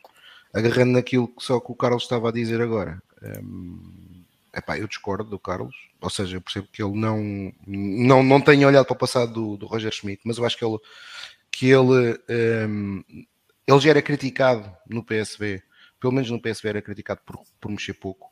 Como o Mauro disse aí, e eu também concordo com, com aquilo que disse o Mauro, ele, o Tenstag, por exemplo, jogou em Chaves, uh, numa altura em que, por exemplo, o David Neres uh, teve durante não sei quanto tempo no banco. Eu creio é que o Roger, quando as coisas estão a correr bem, uh, é com aqueles que vai o Orsnes eh, foi o Gilberto, por muitos problemas que, que nós possamos considerar sobre a sua qualidade durante muito tempo, como o Carlos disse bem, foi uma das poucas rotações que Roger Schmidt fez, principalmente no início da época. Eh, até que ele apostou definitivamente em Nubá. Eh, e quando o Gilberto volta a ter que ser titular, devido à lesão do Bá no jogo contra o Porto, como os resultados Uh, e evidentemente que o Benfica e o Gilberto não, te, não estava propriamente num dos momentos mais felizes de forma, até porque é um jogador que me parece que também precisa de jogar para estar, eh, para estar. Há jogadores que precisam de mais jogos do que outros, e o Gilberto parece-me, é evidente, parece-me que é um daqueles atletas que precisa ter confiança com o jogo. Uh, só que, evidentemente, naquele momento da época foi o pior momento possível, porque o Benfica estava jogar em casa com o Fogo do Porto, depois teve o jogo com o Inter. E quando ele, na, em Itália, recua o Orsnes e, de facto, entre ter o Orsnes a jogar a lateral direito e ter o Gilberto, uh, naquele momento em específico, o Orsnes uh, pareceu que dava mais ao coletivo do que o Gilberto, ele foi com aquilo até ao fim até porque o, até porque, até porque o, o Gilberto não estava não estava em condições uh, até porque o Bar não estava em condições portanto eu creio que ele que ele que não vai ser muito diferente o, o Roger Schmidt da próxima época não será muito diferente disto e não é por uma uhum. questão de soluções, é por, mesmo por uma questão Olha, de opções técnicas mas, eh, dele. Mas para sábado, achas que joga o a lateral direito ou que regressa ao Bá? Eu acho que vai jogar o Bá. Sim. Diria eu que, neste jogo é o Bá de caras, já mostrou algum rendimento físico Sim. e estará no ponto para um Santa Clara, né? Quer dizer. Eu, vai jogar o. Eu, eu não vou, eu não vou, eu não vou, eu não vou dizer o 11 do do Roger, porque não vou. Quer dizer, porque acho que é demasiado previsível. Uh, eu, vou, eu vou dizer o 11 que eu gostava, que acho que é melhor. Eu gostava de jogar com, com o Odisseias, com o Bá, com o Otamendi, Morato e Grimaldo. Uh, no meio-campo, gostava de jogar com o Orsens, João Neves, Neres, Rafa, Musa e Gonçalo. Musa e Gonçalo ou Gonçalo e Musa? Ui. Gonçalo e Musa. Gonçalo e Musa. Não, mas percebeste a sim, pergunta, sim, né? pode ser. Gonçalo e Musa. Porque, porque não estou bem a ver o, ser o Musa o homem. Não, a servir o Gonçalo, não, não, Gonçalo, Gonçalo, claro. É evidente, é evidente. Sim, sim não, não, não me desagrada esse 11, atenção. Era, mas não vai ser isso, não vai ser isso. Portanto, o que eu acho que vai acontecer vai ser Odisseias, Bá. Acho que isso vai acontecer. Acho que o Bá vai jogar, vai jogar o Morato, vai jogar o Otamendi e o Grimaldo. Uh, diria que vai jogar o Chiquinho, o João Neves, uh, vai jogar o João Mário. Uh, o Orsons vai jogar, certeza. Portanto, acredito que ele. Que o ele tem que jogar, quer dizer. E depois, e depois vai, vai, vai, vai ser a dúvida, mas se ele jogar com o Orsons, uh, eu acredito até que ele vai fazer uma coisa. E isso até acredito, que ele vai jogar com o Neres e que não joga com o Rafa titular e joga o Orsons ao lado do Gonçalo. Que ele já jogou várias vezes assim essa época. Olha que eu essa, acho que pode ser essa a zebra do, do Roger Schmidt. Mas quer dizer, joga quem jogar. Exato. Só o intervalo Benfica não tiver com o jogo praticamente resolvido, será uma grande desilusão. Exato. Um, Carlos, que lançamento fazes então dessa, Vamos lá ver. Desse jogo decisivo? Agora sim, aqui, o jogo decisivo. Uh, o jogo decisivo, uh, o match point número 2. Uh, eu vou fazer a minha afirmação clássica para este tipo de jogos com todo o respeito que o Santa Clara merece e merece, o, o, o melhor Santa Clara será sempre inferior a um Benfica medianamente competente. Portanto, obviamente que o Benfica tem que entrar um, para ganhar, uh, determinado, para resolver o jogo cedo uh, e para chegar ali à meia hora já com duas ou três batatas lá dentro. Acho que é, para mim, absolutamente imperioso que assim seja. Um, quanto a 11, pronto, obviamente vai, acho que entra Morato, não acredito numa das opções uh, aventadas pelos jornais e afins de, de, ah, por ser o central do lado direito, jogar uh, Veríssimo, porque uh, Veríssimo tem tido pouquíssimos, para não dizer nenhum minutos, né? teve meia dúzia de minutos desde que regressou de lesão, uh, há toda aquela incógnita, apesar de tudo, e não é só academicamente falando, temos que ter essa noção, o campeonato não está a ganho, falta ganhar o jogo. E, oh, portanto... Carlos, deixa-me só dar uma nota, deixa-me só dar uma nota rápida por causa disso. Eu não, eu não li jornais a dizerem isso, mas quer dizer, isso é um contrassenso. Não, não, eu não li, eu estou a acreditar em ti, eu estou a acreditar sim, em ti. Sim, é, é, o que eu estou a dizer é, um, é incrível é como é que alguém escreve isso, porque é. claramente no início da época a dupla titular para Roger Schmidt era Otamendi e Morato. Sim, sim, portanto, não, para mim não há, não há sequer questão. Uh, Morato faz o seu lado natural, que é o lado esquerdo, e, e, e Otamendi, que, que, pronto, joga à direita, joga à esquerda, é, é, para ele é mais ou menos igual, uh, regressa ao seu também terreno de eleição uh, e vai jogar à direita. Um, depois no meio campo, uh, as, as, grandes incógnitas, na minha ótica, Orsens tem que jogar, mas um, prefiro ver, até no seguimento de tudo o que disse e do que foi o jogo com o Sporting, onde, onde Orsens mais rendeu um, foi uh, a jogar a interior esquerdo. O duplo pivô pode ser formado na mesma por João Neves uh, e por Chiquinho ou por João Neves e Florentino, é como ele quiser. Um, embora neste jogo lá está, mais uma vez, com todo o respeito pelo Santa Clara, acho muito mais provável João Neves e Chiquinho do que João Neves e Florentino. Eu uh, gostava de ver João Neves com o Florentino, curiosamente.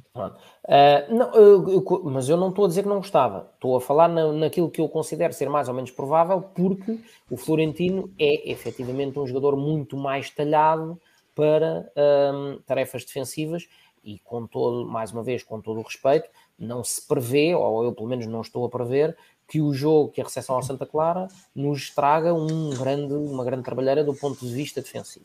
Sim, e, para mais, isso... Santa Clara é uma equipa que tem três vitórias em todo o campeonato, se não me engano. Não, e, e, que está a jogar só mesmo, pronto, para um treino ativo, porque já desceram, já não têm qualquer objetivo, exceto, obviamente, jogar pela honra da camisola, que tem um símbolo bem bonito aquele clube, diga-se de passagem. Um, mas, portanto, acho mais provável uma dupla formada por, por João Neves e Chiquinho. Um, e dito isso, Neres, na minha ótica, incontestável, mas à direita, onde pode fazer as tais, onde pode dar os tais dois tipos de soluções, procurar o movimento interior e rematar, ou procurar a linha e cruzar de pé direito, que também o faz. Um, e à esquerda, uh, como interior esquerdo, Frederic Orsens, então, um, não acredito muito naquela dupla como, o, como o Tiago. Bem, o Tiago também não acreditará, diz que gostava, mas não, não é aquilo em que acredita.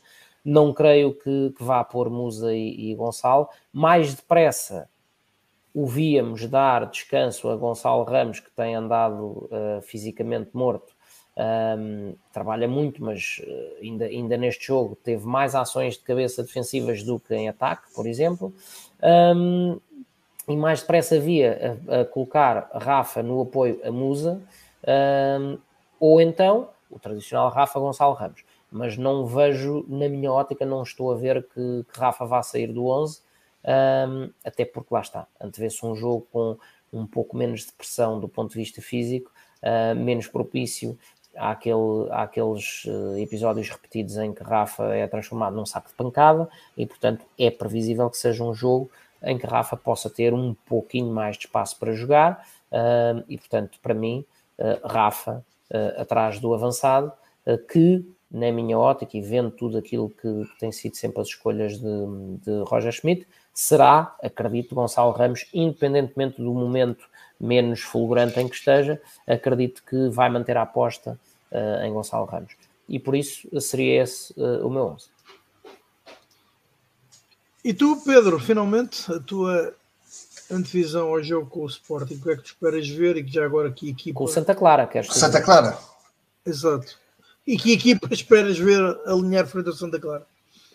Uh, eu espero ser campeão, primeiro ponto, uh, e gostava muito que conseguíssemos fechar com chave de ouro, ou seja, com uma boa, exibição, muita festa, muita alegria.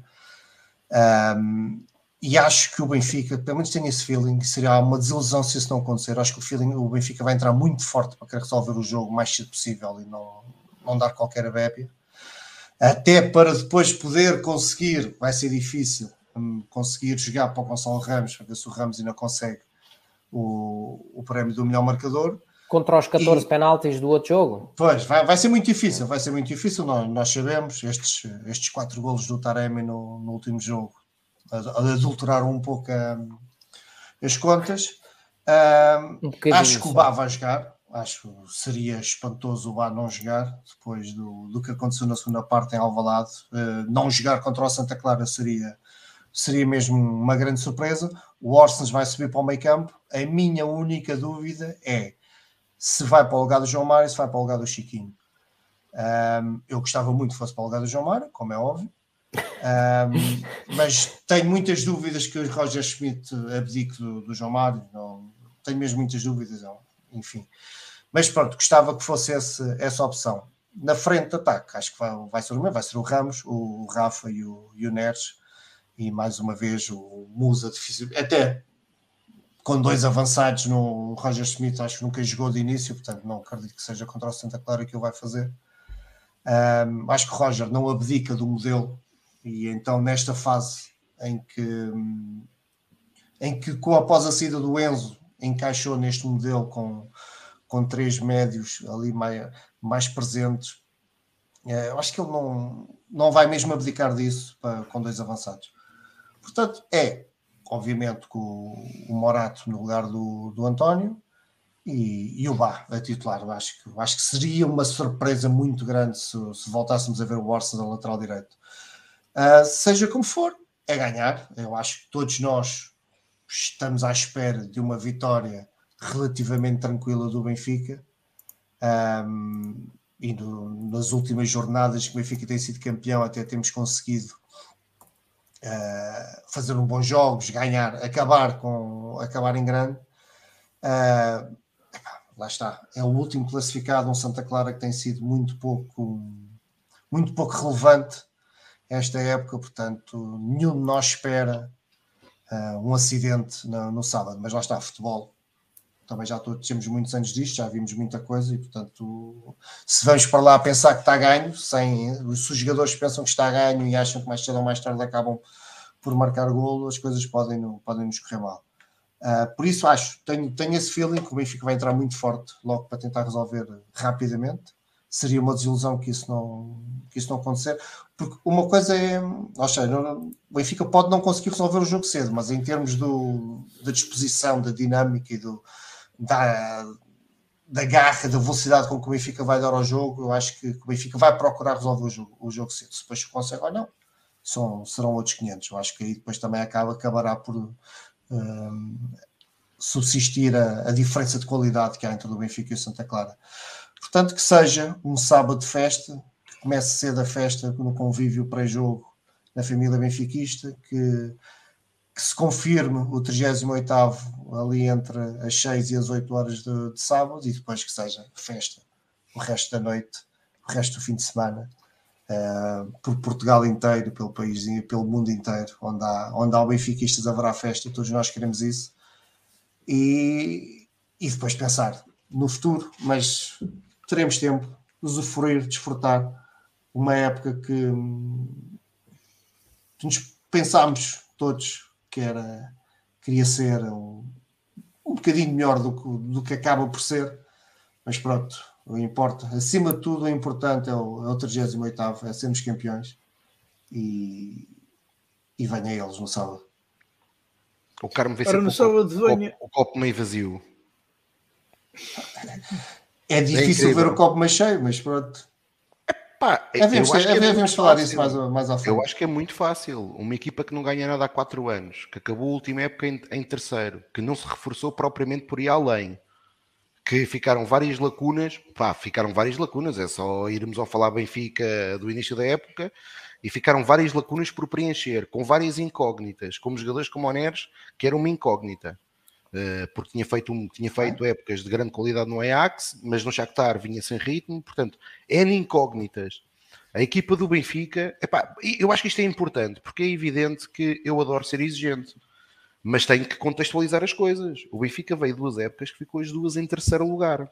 O Benfica apanha duas equipas, dois adversários, que independentemente dos seus plantéis e das dos seus plantéis, têm treinadores, um deles que vai fazer vai, vai, eh, vai, acabar a sexta época no Futebol Clube do Porto e independentemente daquilo que é melhor, que, que joga com uma ajuda várias vezes uh, alheia àquilo que é o jogo que devia ser jogado em campo, Uh, mas a verdade é que é campeão uh, nos últimos seis anos, ganhou três campeonatos. E o outro é um homem que acho que é inegável, está a fazer um grande trabalho no Sporting, que tem um modelo que o implementou desde o primeiro dia que foi para o Sporting e que é um modelo que tem, que tem, que tem, que até pelas prestações europeias do Sporting, tem sido um modelo bem interessante. Portanto, eu creio que nós não podemos ter a arrogância de não olhar para os adversários. Os adversários têm qualidade e partiam para este campeonato à nossa frente.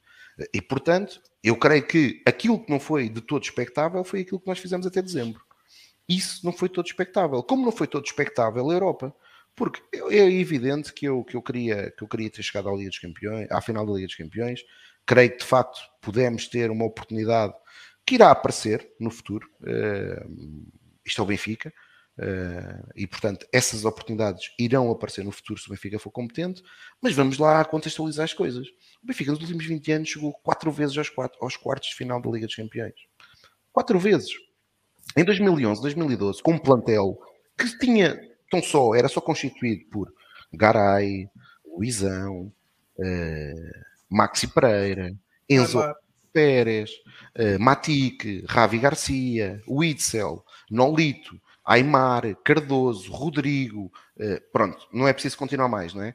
O Benfica no mesmo grupo, o Benfica na Liga dos Campeões jogou com o Trabzon Sport, Twente, tivemos que passar duas pré-eliminatórias, como este ano, Hotelul na fase de grupos, United, Basileia, Zenit nos oitavos de final e Chelsea.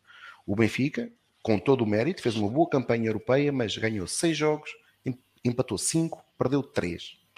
Em 15-16, com uma equipa que, pronto, para aqueles que estão menos esquecidos, Jonas, Jiménez, uh, Sálvio, uh, Gaetan, uh, eu diria que estes quatro eram titulares de caras neste Benfica, por exemplo.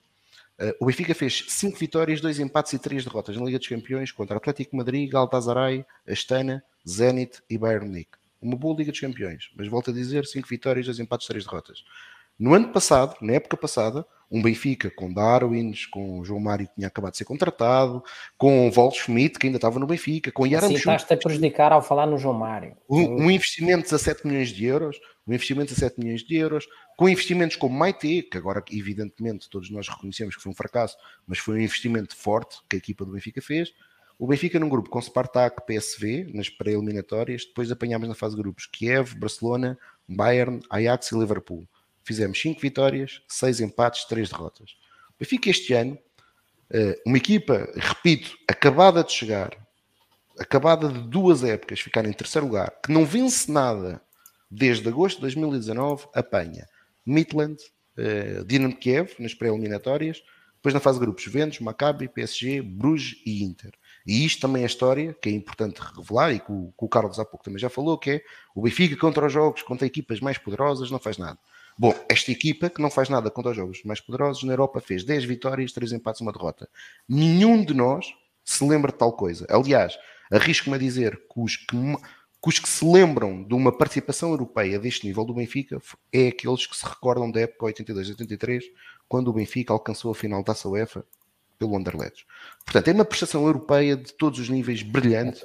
Até dessa final me lembro, infelizmente. Que infelizmente, que infelizmente que infelizmente teve, teve aquele péssimo jogo em Lisboa. Péssimo, que não foi um péssimo jogo, mas foi um jogo aquém daquilo que era a nossa expectativa. Ou seja, esta equipa fez-nos acreditar que, apanhando um Inter, que mesmo agora apurou-se para a final da Liga dos Campeões, que, que tinha capacidade de banalizar o Inter. E, portanto, nós temos é que perceber que nós podemos expectativas muito em cima. Muito em cima. Uh, e não, não faz sentido estar, estar a desvalorizar. Uh, aliás, o Carlos há pouco falava numa coisa que eu também ouvi e achei um, um piadão, que é uh, alguns comentadores dizerem, bem, o Benfica em Alvalade, quando precisou de ir ao banco, foi e sacou. Bom, meus amigos, então vamos lá ver. O Sporting, uh, é verdade que jogava no Mafra, mas o Diamandé, pelo que eu sei, custou 5 ou 6 milhões ao Sporting. Coates. Ricardo Gai, independentemente daquilo que cada um acha do Ricardo Gai, custou uma pipa de massa ao Sporting para o resgatar. Morita. Ugarte que, pelo que eu sei, também não, não, não foi propriamente dado ao Sporting. Aliás, o Sporting gastou 5 ou 6 milhões por 50% ou 60% do passe. Marcos Edwards, e de aspas, aspas. Francisco Trincão, de quem o Sporting tem uma cláusula de opção para pagar 7 ou 8 milhões ao Barcelona. Pedro Gonçalves, quem é que o Benfica tinha? António Silva, 19 anos. João Neves, 18 anos. Gonçalo Ramos, 21 anos. Aliás, o Benfica consegue uma coisa inacreditável, que é... Mas a qualidade não que... tem idade, ó, Tiago. Não tem idade. Claro que não tem idade, mas partindo. Oh, oh, Carlos, claro que não tem idade. Agora, se te dissessem há um ano atrás, a mim e a ti, ou algum dos que está neste ah, painel, que esses iam ser Benfica, titulares. que iam ser titulares e que eram não, estes que estavam a ser certo. peças basilares de um Benfica que, que, está, que está a três pontos de ser campeão nacional, mas é isso que eu acho, é, é, que a malta, a malta ainda não entendeu. Há, há críticas pontuais e que são, e que são claro, perfeitamente legítimas, evidente. mas a malta ainda não entendeu o trajeto gigantesco que se fez este ano, quer em termos de limpeza de refúgio, quer em termos de afirmação de uma série de valores, uns que andavam perdidos, outros que vieram da formação é e, que, e que pela tal aposta, às vezes catalogada, facilmente catalogada de teimosa, é que se afirmaram e hoje são a mais-valia que são. Evidente. Por isso é que eu digo, mas... o homem acredita no seu modelo, acho muito bem. Já agora Há ajustes só... a fazer. Mas só terminar acreditar no modelo não significa que o modelo seja 5 estrelas. Eu também vamos lá desmistificar enquanto, essa enquanto ideia. O modelo, enquanto o modelo ganhar... Mas é assim, a questão é que nós temos que analisar o contexto como ganhamos e parece que não se pode dizer mal de Roger Schmidt que isto entra logo tudo aqui em não, não, de todo. Vamos lá ver uma coisa. Fizemos uma bela campanha europeia, ninguém está por isso em causa, não, acho que é indiscutível. Mas a Champions tem um contexto particular, não, não vale a pena também estarmos a negar isso. Tem um contexto particular. Se para o ano o Benfica repetir um peraí, contexto peraí, peraí, deste peraí, peraí, peraí. Desculpa lá, desculpa, era isso. Elabora lá o que é que queres dizer com isso de particular. Porque se for Então, dizer é uma aquilo que muitas vezes completamente diz... diferente. Ah, Peraí, se E for então? dizer aquilo que se diz que é, por exemplo, não tens os árbitros eh, inclinados daqui, ok. De resto, qual é o contexto? É jogares Benfica Portos e Benfica Sportings todas as jornadas. É um contexto de dificuldade muito mais elevado. Benfica- o Benfica, E se o Benfica- Benfica tivesse Mas os caído na fase de grupos, era outra coisa. O Benfica vai acabar a época se tudo correr bem ao Carmo. Deixa-me só, só, só esta nota rápida. O Benfica, se, se tudo correr bem, acaba com 34, 48. Para a taça da Liga jogamos 3 jogos, 51. E na taça de Portugal, se não me falha a memória, mais 3 jogos. Acaba a época com 54 jogos oficiais. Com 54 jogos oficiais. Em 54 jogos oficiais, a equipa do Benfica vai perder 4 vezes. Perde uma com o Inter, perde uma com o Porto, que por muito que me custe, eh, infelizmente não é propriamente anormal. No Estádio Perde da Luz, então, é uma vergonha épica Essa os sim. resultados, que é uma grande desilusão, que o Benfica tem que forçosamente fazer tudo para, para alterar isso. Perdem Braga e perdem Chaves. Perdem Braga e perdem Chaves. E, eh, É eliminado de uma competição onde eu próprio, e assumo, é para mim a grande falha desta época, a nível de, daquilo que é a obrigação do Benfica. O Benfica num grupo com eh, duas equipas, duas não, três equipas da segunda liga, o Benfica obrigatoriamente tem que passar, nem- dê, por onde der. Em três jogos o Benfica tem que passar, tem que passar. Agora, é eliminado em Braga jogando 90 minutos com, mais, com menos um, e, eh, diga-se passagem, nos primeiros 30 minutos, se calhar, do melhor que o Benfica fez esta época, e não perde o jogo. E não perde o jogo. E Chaves, perdeu. É verdade que é uma, é uma derrota complicada, mas nas circunstâncias que foram. No último lance, um lance que é uma grande penalidade evidente, é transformada num lance contra-ataque que dá gol. E, e que, por acaso, o jogador que sofre a grande penalidade até acaba por ser o jogador que erra. Portanto, 54 jogos, 54 jogos, a equipa do Benfica vai perder 4 jogos. Atenção, e estou aqui de barato, e peço desculpa ao Santa Clara, mas estou aqui de barato que Benfica não vai perder o jogo com Santa Clara. Eh, portanto, epá, considerar isto uma má época, pá, não sei. Calma, não é, calma, vamos lá. Ninguém está a considerar má época. não, mas, Eu mas- não mas estou, quando tu dizes és- que as expectativas confiante. ficaram aquém, Ficaram ok. Então, a partir do momento em que tens 10 pontos de avanço, acabas o jogo, ah, vais acabar o campeonato normalmente ah, com uma diferença de 2 pontos a ganhares no, na última jornada, sabe pouco.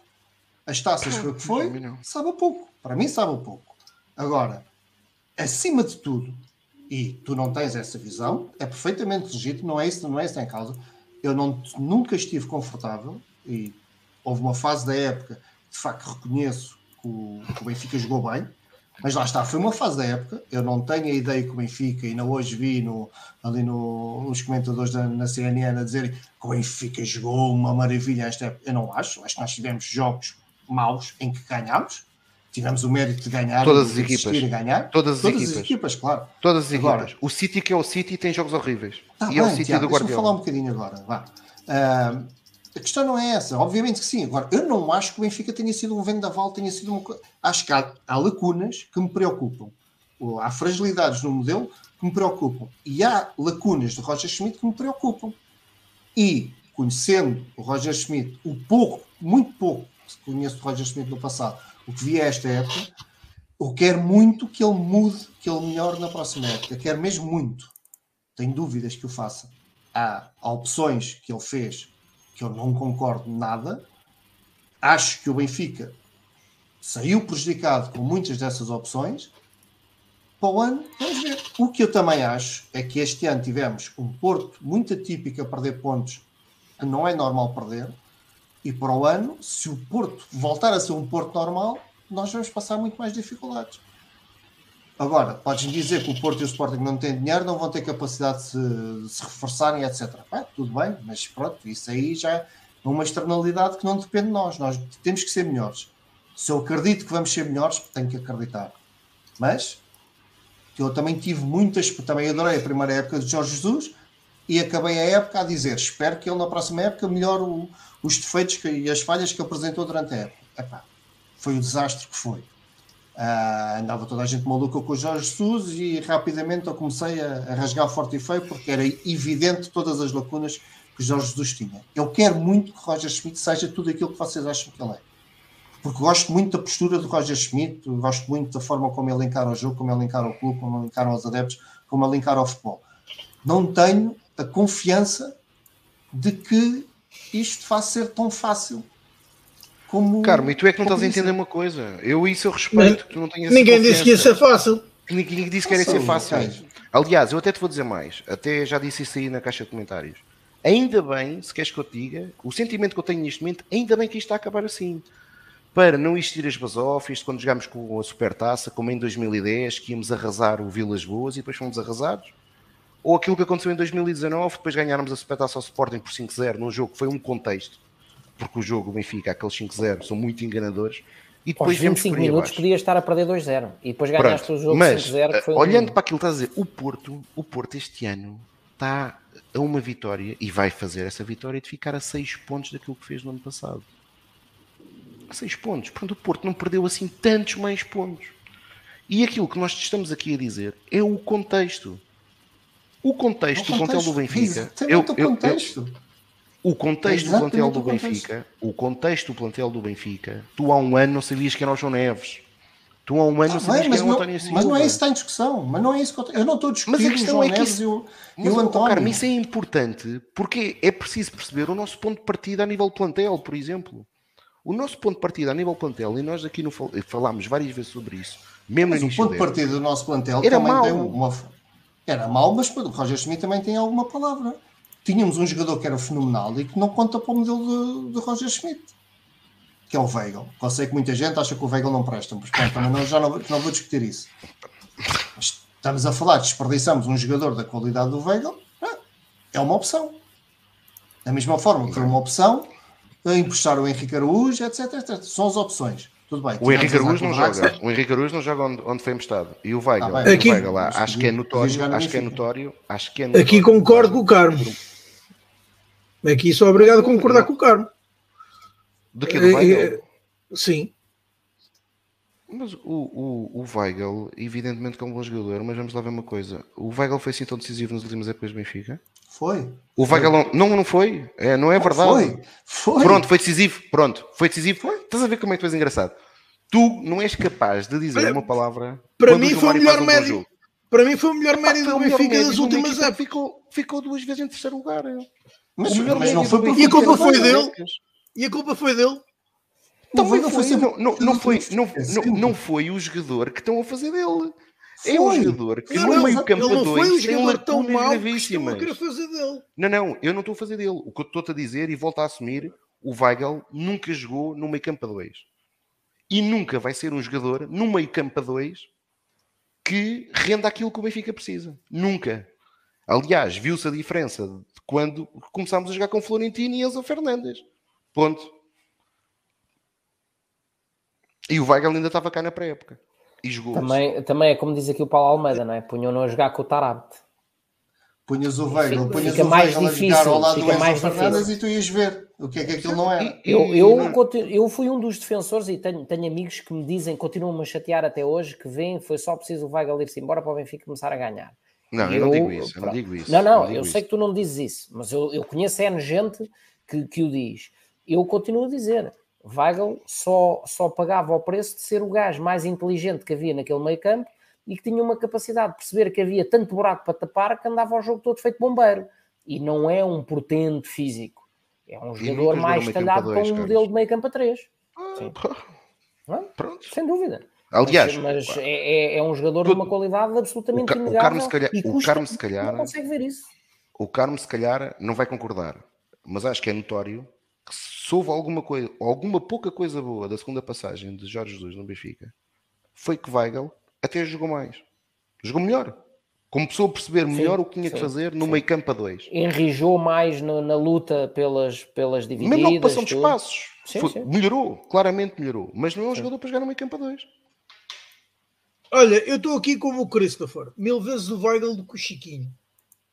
E que o Poborski não é o Chiquinho, pá. O, o Poborski, é o Chiquinho. O Poborski e o Prodom nunca foram campeões. E, portanto, não se, por essa ordem O Prodom ganhou uma não, taça de Portugal naqueles 5 é, anos. É o Pinto ganhou uma vez um campeonato. Não, obviamente não é isso que está em causa. Portanto, Agora, ser decisivo ou não... Foi uma opção de Roger Schmidt e Roger Schmidt ganhou o campeonato. Portanto, tem todo o crédito da opção que fez. Olha, Agora, calma, é Roger Schmidt ainda não ganhou o campeonato. Tá calma bem, contigo. Ok, ainda não ganhou, é verdade, ainda não ganhou. Pronto. Agora, a questão é, são opções do Roger Schmidt que põem uma alerta ao futuro, porque eu não concordo com elas, acho que não trouxeram mais valor ao Benfica, mas ele ganhou, é um facto, ganhou, ou vai ganhar, esperemos nós. Mas vai ganhar. Pronto, é? uh, vamos ver. Pronto, para o ano, vamos ver como é que vai correr para o ano. Ora, outra coisa que nós vamos ver como vai decorrer, e não é para o ano, são, uh, é a questão dos direitos televisivos, sendo oh. que uh, esta, esta, uh, esta semana houve declarações à margem então da conferência promovida pela Rádio Renascença, Luís Mendes. Sobre, entre outras coisas, ética no futebol. E declarações então do administrador da SAD, também vice-presidente do Clube Área Financeira, Luís Mendes, que então falou sobre as, uh, os direitos televisivos e disse, e passo a citar então o vice-presidente do Benfica, os direitos de transmissão deixam-nos preocupados. O Benfica tem que ter a ideia que não pode ser prejudicado da negociação centralizada. Estou de acordo, mas há duas variáveis que não consegui entender. Apresento-nos 300 milhões de euros para dividir e eu não percebo como é que lá chegam. E depois há a matriz de distribuição que ainda também não consegui perceber uh, o que será, uh, como será a vida do Benfica. Diz então também o, o vice-presidente do Benfica e administrador da SAD que, e volto a citar, a última discussão sobre a centralização que tivemos foi na Liga Holandesa e foram 80 a 90 milhões. Uma liga que até é mais competitiva do que a nossa, no meio socioeconómico mais evoluído que o nosso. E não estou a ver como vamos chegar aos 300 milhões. Lembro, o Benfica não pode sair prejudicado. Queremos que haja redistribuição e diminuir o gap para os clubes que menos recebem, mas o Benfica não pode ser prejudicado. Ora, hum, e, e, eu ainda disse outra vez que o Benfica não pode ser prejudicado e são quatro vezes em, poucos, uh, em poucas palavras, digamos assim, falando aqui numa uh, um, numa questão que ele deu como, como exemplo a discussão dos direitos da Liga Holandesa, liga essa que acabou de ultrapassar a portuguesa no ranking e que na Liga Holandesa os direitos televisivos são de 80 a 90 milhões, o bolo, que uh, a direção presidida por Pedro Proença, que se apresentará a votos para um terceiro mandato. Já está a ver falou para tema quente também. Não, não, eu não é, pronto, esse, esse, tema fica para a semana, uh, porque as eleições também terão lugar no dia 1 para uh, os órgãos sociais da Liga. E diz então Luís Mendes que não está a ver como é que vamos chegar aos 300 milhões. Isto, relembremos que o Benfica, neste contrato em vigor com a nós, um, recebe uma uh, média, ou melhor, o valor, o bolo é de 400 milhões e fazendo a divisão pelo número de anos de vigência do contrato seriam, dariam sensivelmente 40 milhões por época. Ora, e está prometido aos responsáveis do Benfica, ou pelo menos, e também terá sido aos outros, dos outros clubes, um bolo no valor de 300 milhões de euros. Tiago Dinho, começo por ti, como é que tu vês esta questão e à, à margem, à margem não, comentando também estas declarações de Luís Mendes. Bem, só, dar, só dar as declarações de Luís Mendes. Hum, espero que não venham tarde. Uh, e vem em linha com aquilo que o servir o Benfica desde março do ano passado, num estudo que apresentou publicamente uh, e que enviou para o clube, uh, chamou a atenção. Um estudo que foi coordenado por alguém que hoje até é uma figura pública que passa os dias todos nos jornais deste país, que é o Pedro Brinca, professor universitário. Uh, e, e, o estudo, o que Luís Mendes até, até para mim se esqueceu de referir, é que nós nesse estudo comprovámos é que os 300 milhões, com base nos critérios da redistribuição que são utilizados no, noutros países, o Benfica, uh, e não só o Benfica, os três grandes, uh, sendo o Benfica evidentemente o mais penalizado, mas o Futebol Clube do Porto e o Sporting também, não vão conseguir receber aquilo que uh, neste momento recebem. E isto, é evidente, tem um impacto na competitividade europeia dos clubes nacionais, porque esta é, um, é a principal receita nacional, fora competições europeias e transferência de atletas, que os clubes portugueses têm. Uh, e portanto, se Benfica, Futebol Clube do Porto e Sporting uh, perderem, e atenção que quando falamos que, uh, e aquilo que tu estavas a dizer dos 300 milhões, que isso permitiria aos clubes não perder, ou que a Liga existe o compromisso de não perder aquilo que têm, bem, pelos vistos, ninguém está, está. O valor em 2015, quando foram negociados os direitos televisivos, se forem mantidos em 2023, nunca serão os mesmos. Uh, o, o, dinheiro real não é o mesmo, até por uma coisa que se chama inflação, não é? Uh, e portanto, já significa que o Benfica estará a perder. E portanto, é algo muito preocupante para o Sport Lisboa Benfica. ao final deste ano e meio, de uma batalha que parecia inglória, finalmente a, dire a direção do Benfica demonstra esta preocupação e, e, e creio que, que, temos que continuar a, eh, a, batalhar, até, até porque neste momento já existe, já, já se conhece, não no caso dos grandes, mas de outros clubes mais pequenos, que entretanto renegociaram os seus contratos televisivos, que perderam dinheiro. Ou seja, clubes de dimensão inferior ao do, à, à dos três grandes, que tiveram renegociações, eh, até porque os grandes conseguem sempre ter uma maior estabilidade nos prazos porque uh, os operadores televisivos nunca, uh, não lhes passa pela cabeça com Benfica, um Sporting ou o Foco do Porto, deixa divisão. Mas isso não, não se aplica para clubes mais pequenos. Uh, e, portanto, muitos deles fazem contratos de curta duração. E alguns deles já perderam dinheiro. Sendo que isto também não é alheio a uma coisa que se passou. O Benfica, e eu aqui vou falar e, e, vou elogiar neste caso as declarações do Dr. Miguel de Vasconcelos em 2009, e eu já referi estas declarações na altura. Na altura, em 2009, 2010, quando o contrato do Benfica estava a se aproximar do fim, com o Oliveira Esportes, uh, Domingos Soares Oliveira, uh, questionado sobre a centralização dos, dos direitos televisivos, disse algo que ainda hoje é verdade, que é a marca Benfica no mercado português é tão, tão forte que juntar a marca Benfica a uma centralização é puxar a marca do Benfica para baixo, porque é juntar o Benfica, com todo o respeito pelo, pelas equipas adversárias e pelos clubes adversários, que são nossos competidores diretos, uh, a marcas que têm uma dimensão muito menor. E, portanto, o que nós estávamos a fazer era a colocar o Benfica num bolo que, na prática, ia enfraquecer até a própria centralização dos direitos televisivos. E ele defendeu uma coisa na altura que a realidade comprovou que ele estava certo, que é uma negociação do Benfica isolada, uma boa negociação do Benfica isolada ia puxar os valores para cima. Uh, eu não vou questionar aqui, porque há pessoas que dizem que o Benfica poderia, em 2015, quando fez a negociação, até ter tido valores mais elevados, mas é evidente que à época aquele valor de aproximadamente 40 milhões de euros, época como tu falaste, era um valor estratosférico para aquilo que era a realidade do mercado Portugal, teve um efeito dominó. E o efeito dominó foi que arrastou todo, todos os clubes eh, para valores muito mais altos. Aliás, nós recordamos da rábula do Bruno Carvalho do Sporting, a dizer que o contrato do Sporting era mais vantajoso, eh, mas omitindo que incluía muito mais coisas, incluía publicidade estática, nas camisolas. O Futebol Clube do Porto, que, ao contrário do Benfica e do Sporting, que negociaram connosco, o Futebol Clube do Porto fez um contrato com o Altice, que supostamente até está envolto num, num processo de crime, ou num, não é um processo de crime, mas num processo judicial, porque envolveu luvas, não só dentro do do Porto, mas também dentro do grupo Altice. Uh, mas pronto, o volume do, do negócio foi, foi, muito grande também. E, portanto, o Benfica impulsionou o mercado.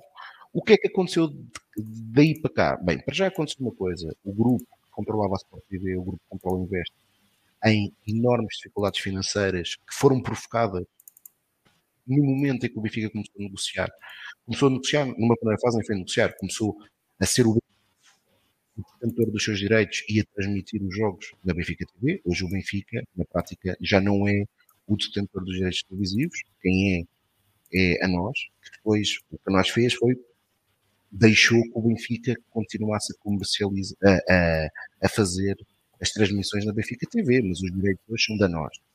Na altura, numa fase inicial, eh, na época 2013-2014, que foi a primeira época que aconteceu, o Benfica, aí sim, detentor dos direitos televisivos, decidiu, eh, e bem, eh, na minha perspectiva, passar a transmitir, a, a transmitir os jogos no seu canal oficial contra uma subscrição. E isso levou com que a, a, Sport TV passasse por sérias dificuldades. O grupo Control Invest, que era um grupo que controlava não só a Sport TV, mas a mídia, passou um mau bocado. E um, um mau bocado. Faliu! Faliu e, e, e, acabou, e acabou por entrar e acabou por entrar no mercado no mercado na, no capital social da, da Sport TV os três principais operadores ou seja uh, Vodafone, nós e Altice. Ou seja, neste momento, os três principais operadores em Portugal, e eu sei que há pessoas que falam na Eleven, mas atenção, a Eleven transmite essencialmente com base nestes três distribuidores. Portanto, não é propriamente um concorrente direto destes três. Uh, portanto, o mercado tem um canal que basicamente é, é, é um cartel, está cartelizado está cartelizado. Eh, porque, como é evidente, nenhum destes operadores, nós, Vodafone e Altice, eh, irá fazer um leilão quando os jogos vão ser transmitidos por um canal que é tido pelas três, em partes iguais, que é a Sport TV. Eh, e, portanto, é muito difícil perceber como é que uma centralização vai permitir estas duas situações, ou seja, aumentar o bolo global e, por outro lado, redistribuir sem ninguém perder e ganhar com isso, porque foi isso que teve na base nos outros países. Eh, e evidentemente, se isto numa perspectiva teórica eh, faz sentido, depois por outro lado temos aqui a perspectiva sociológica, porque nós muitas vezes olhamos para os campeonatos ingleses, franceses, alemães, espanhóis. Há uma base sociológica que Portugal é um país eh, que é completamente distinto desses todos. Ou seja, nenhum, nenhum em Inglaterra, nenhum clube detém uh, a simpatia de 50% dos seus adeptos do seu país, que gostam de futebol. Na Alemanha, o Bayern, que é o Bayern, supostamente reúne um pouco mais de 20% da simpatia dos adeptos do Bayern Munique. Uh, isto em Portugal tem um agravante. Do país. Do país, desculpem. Isto em Portugal tem uma agravante que, reunindo Benfica, Porto e Sporting, estamos a falar de valores que estão perto dos 90%. Ou seja, o que nós estamos. O que, o que, sem, o que em Portugal se está a preparar para fazer é enriquecer artificialmente alguns clubes. O Pedro Brinca dá um exemplo com, todo, com, toda, com toda a consideração pela terra uh, em causa, mas é uma terra que ele, que ele próprio é, é local, que é a terra de Tondela, e ele diz: era mais fácil pagar umas férias às Caraíbas a, to a, todas, a, a, todas as pessoas da cidade de Tondela ou de Moreira de Cónegos, por exemplo. Porque o que estamos a fazer é isto: é estamos a enriquecer artificialmente clubes que não têm bases sociológicas sequer. Uh, e, portanto, uh, em Portugal, nós sabemos que infelizmente o modelo de negócio é este. Aliás, uh, há pouco estávamos aqui a falar de épocas, épocas, épocas passadas. Eh, o Benfica em 2013 2014, por exemplo, o campeonato era disputado por 16 clubes. O campeonato foi alargado para 18 devido, devido aos problemas que ocorreram com o caso Gil Vicente, que o Gil Vicente teve que ser reintegrado para o futebol português eh, no, no primeiro escalão.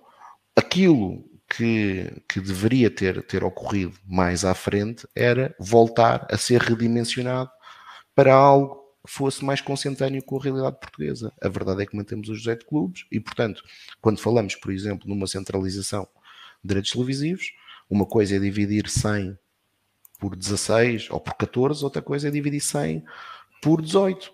Já para não falar que, e isto para termos todos a noção, é verdade que Portugal é um país que gosta muito de futebol, mas a Alemanha também é.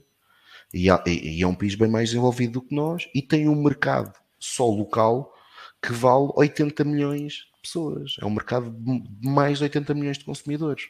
E os campeonatos profissionais alemães, tanto a primeira como a segunda liga, pasme-se, têm a mesma dimensão que os portugueses. Têm 36 clubes. Entre a primeira e a segunda liga são 36 clubes. E depois temos outro problema adicional, que é aquela cenourinha que, tentam, que nos tentam pôr uh, à frente da, dos olhos, que é uh, os jogos, os jogos, a internacionalização. A internacionalização faria todo o sentido uh, numa ótica daquilo que é a lusofonia. O problema é que nós sabemos que a lusofonia não tem poder de compra. Não tem poder de compra e o único que até tem poder de compra e provavelmente mercado, a verdade é que, e mesmo tendo neste momento uh, muitos treinadores portugueses a ter muito sucesso, ignora completamente o futebol europeu. Ou, aliás, é, hoje em dia, se calhar, até um dos grandes problemas do, do futebol brasileiro é esse, que ainda continuam a achar que o que eles fazem é que é bom e que o resto do mundo está todo errado. Uh, e portanto, Portugal, uh, vamos vender jogos para onde? Para a China? Alguém acha que o Tondela, Moreirense, com todo o respeito pelas duas coletividades, uh, vai ter a prime time na China quando concorre com jogos do campeonato alemão, espanhol ou italiano? Aliás, uma das coisas que é que hoje em dia isto são factos. O campeonato alemão não consegue fazer isto. O campeonato alemão, que é se calhar um dos campeonatos mais competitivos, embora o domínio do Bayern Munique é dos campeonatos mais competitivos na Europa o campeonato alemão não consegue vender na dimensão que se, que se espera os seus, direitos, os seus direitos televisivos. Por fim, temos agora essa narrativa que tem aparecido uh, em alguns dos spinners principais da nossa praça, que é, ah e tal, ehm, estão a ver, nós perdemos uma vaga na, na Liga dos Campeões uh, por, causa, por causa da competitividade das equipas que não os três grandes. Isso também é uma falácia mentirosa. E é uma falácia porquê? Porque, sendo verdade de facto que as equipas, tirando os quatro, os Benfica, Sporting, Porto e Braga, todos os outros têm resultados de facto muito aquém, isso é exatamente igual no campeonato holandês. E depois o que acontece no ranking, o que aconteceu no ranking foram duas coisas. Portugal, eh, até há uns anos atrás, estava atrás da Rússia, portanto, Portugal não estava em sexto, estava atrás da Rússia. Eh, e o que aconteceu foi que a Rússia foi perdendo pontos. Porquê? Porque os pontos são divididos pelo número de clubes participantes. E, portanto, quanto mais clubes temos, menos valem os pontos.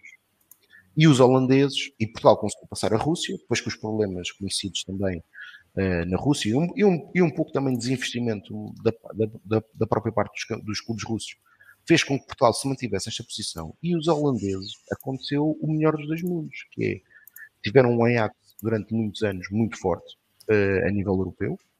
Uh, recordar que o Ajax esteve numa final da Liga Europa, como o Benfica e o Porto. Uh, mas isso já foi depois, nos últimos anos. Ou seja, o Ajax nas meias finais final contra Mourinho, quando o Mourinho estava no United e, e que perdeu. e depois na Liga dos Campeões chegou até umas meias finais da Liga dos Campeões, na época imediatamente a seguir, e portanto o Ajax amealhou muitos pontos para o campeonato holandês quando dividia por menos clubes.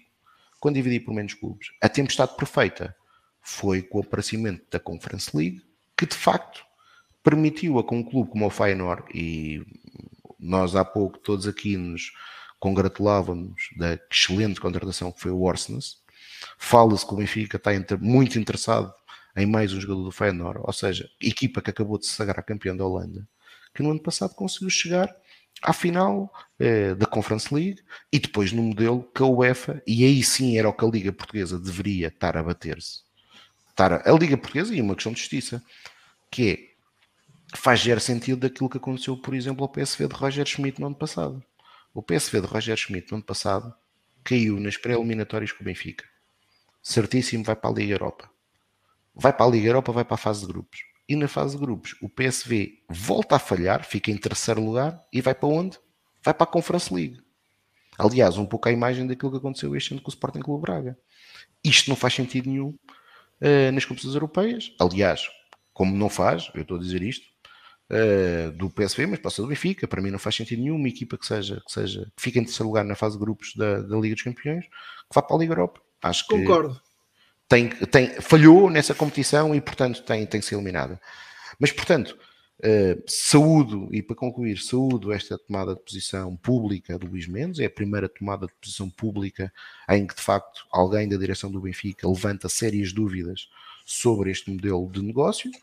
Uh, e pronto, e, e espero que, que, que, o Benfica não se fique por aqui uh, e que, acima de tudo, porque eu acho que isto, isto, isto tem que ser o, o, o problema tem que ser levado a quem uh, o legislou, que é o governo. E, portanto, isto, isto é daquelas medidas. Uh, eu também não acredito, diga-se, que o governo legisl tivesse legislado isto se não fosse por, por alguns interesses de muita gente do futebol. Quero já dizer, isto também para mim é, é, é um facto, uh, mas que é preciso, se calhar, dar um passo atrás e, e, e, perceber se verdadeiramente uh, a centralização nos bolsos que está a ser planeada em Portugal faz sentido. Eu creio que não, e aquilo que o Luís Mendes disse hoje, disse hoje não, desculpem, disse ontem, é, é uma verdade. Corre-se o risco dos principais clubes nacionais perderem efetivo poder e competitividade europeia.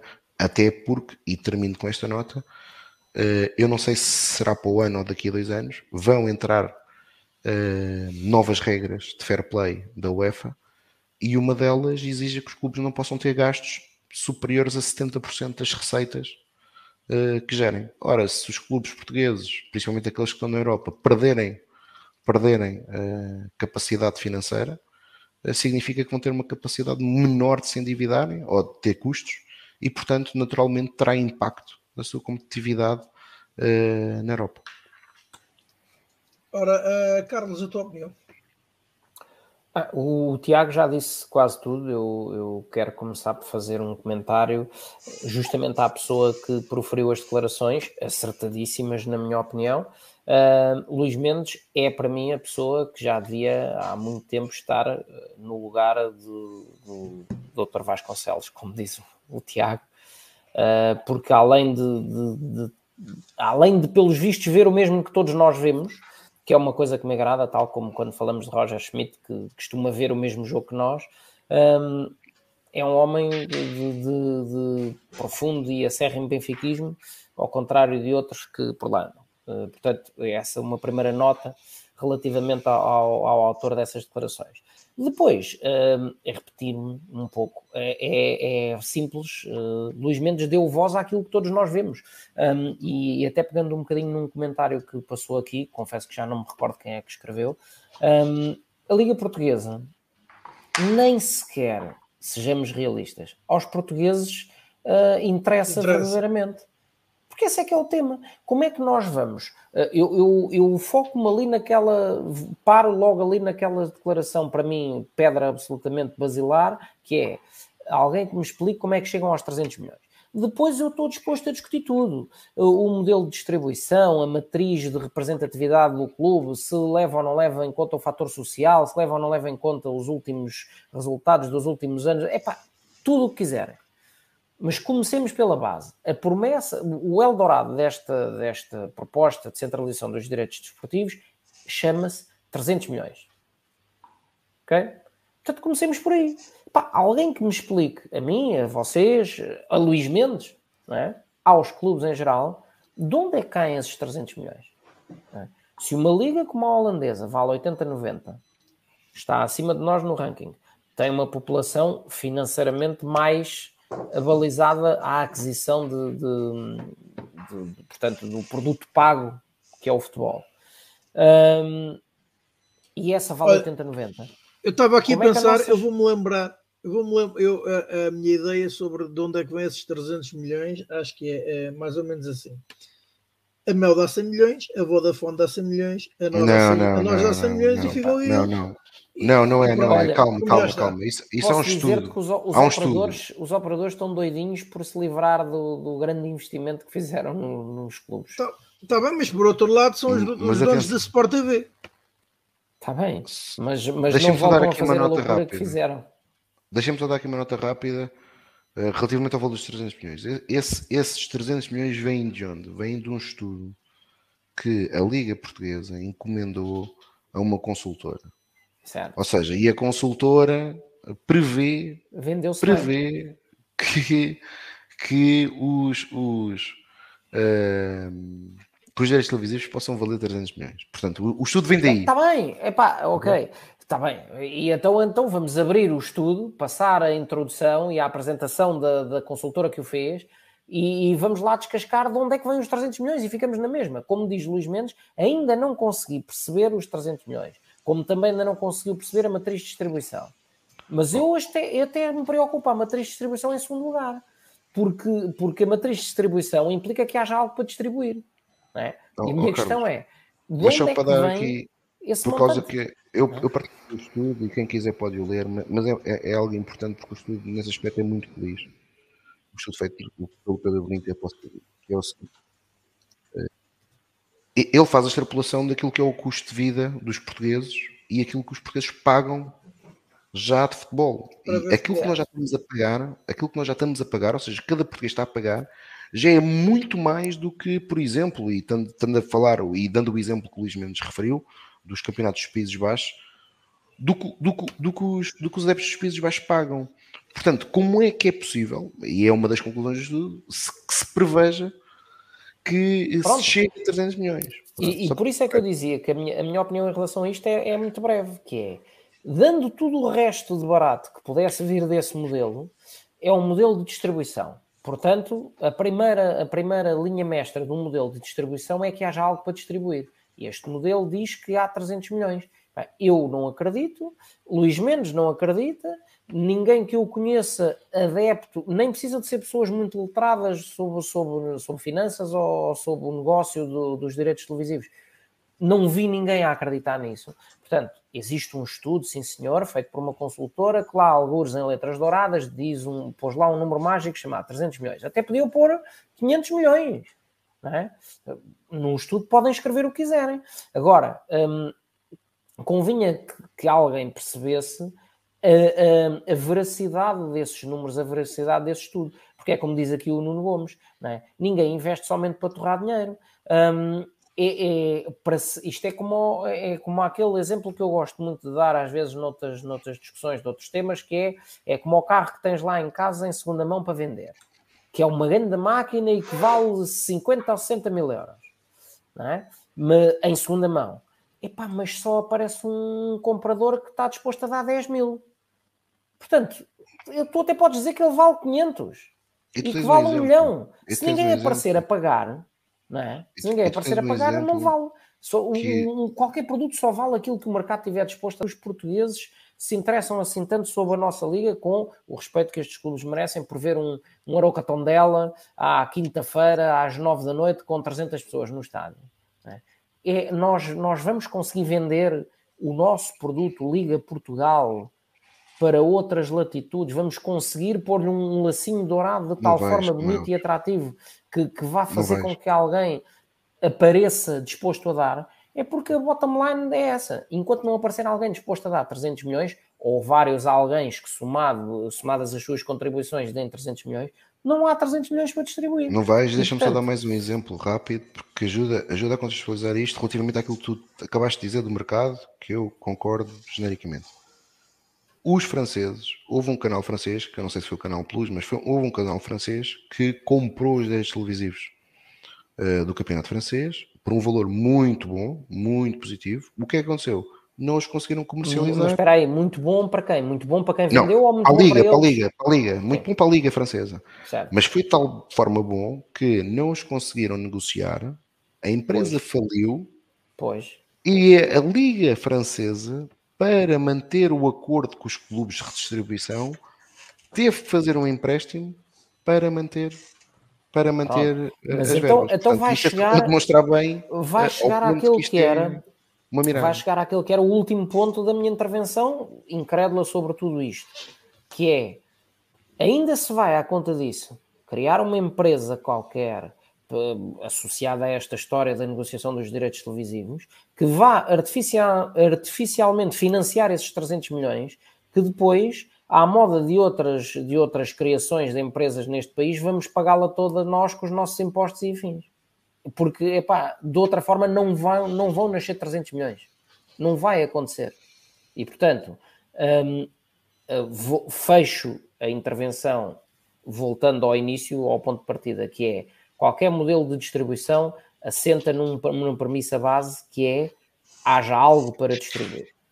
Tão simples quanto isto. E o algo que o produto futebol Liga Portugal consegue vender não é nem de perto nem de longe, nem de longe 300 milhões. E portanto, nem que uh, o Benfica tivesse um modelo de uma matriz de aplicação deste, deste, deste projeto um, que fosse, uh, que estivesse em par com aquilo que é a representatividade social do Benfica, a história dos 50% da população, etc, etc, com aquilo que será o valor real a que se consegue vender o produto Liga Portugal, não vamos ter, se calhar, nem metade do que temos hoje do, do, do contrato cessante dos direitos televisivos. Portanto, um, eu espero bem, agora que temos alguém na nossa direção a dizer aquilo que todos nós andamos a dizer há ano tempo, PEC por tardio, mas ainda bem que apareceu e que, e que fez esta tomada de posição pública, é?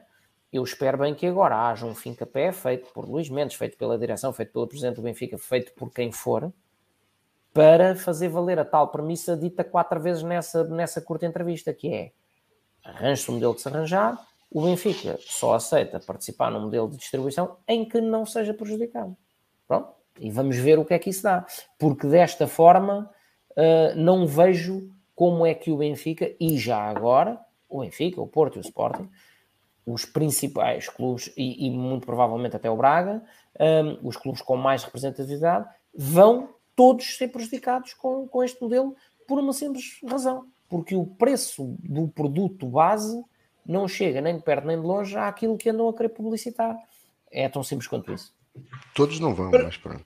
Não, Por eu fim... digo, não, os outros pequenos sim, mas, mas ah. do, dos vá, chamando já, fazendo aqui esta extensão ao Braga, os quatro grandes vão garantidamente ficar prejudicados com, com este o Braga, o Braga, o Braga, o Braga, confesso que não acho. Agora, eu acho que para o Braga uh, acontece uma coisa que estrategicamente até pode ser interessante, uh, que é, se calhar o Braga até vai ficar a ganhar mais uns trocos no plano teórico, até pode ficar a ganhar mais uns trocos, mas não muito mais do que está a ganhar agora, mas enfraquece uh, três concorrentes diretos daquilo que é a estratégia do Braga. Está bem, ok. É, tá, pode haver esse ganho indireto, mas esse Porque ganho a diferença, vai, a diferença do Braga para os um outros é preço... é muito grande.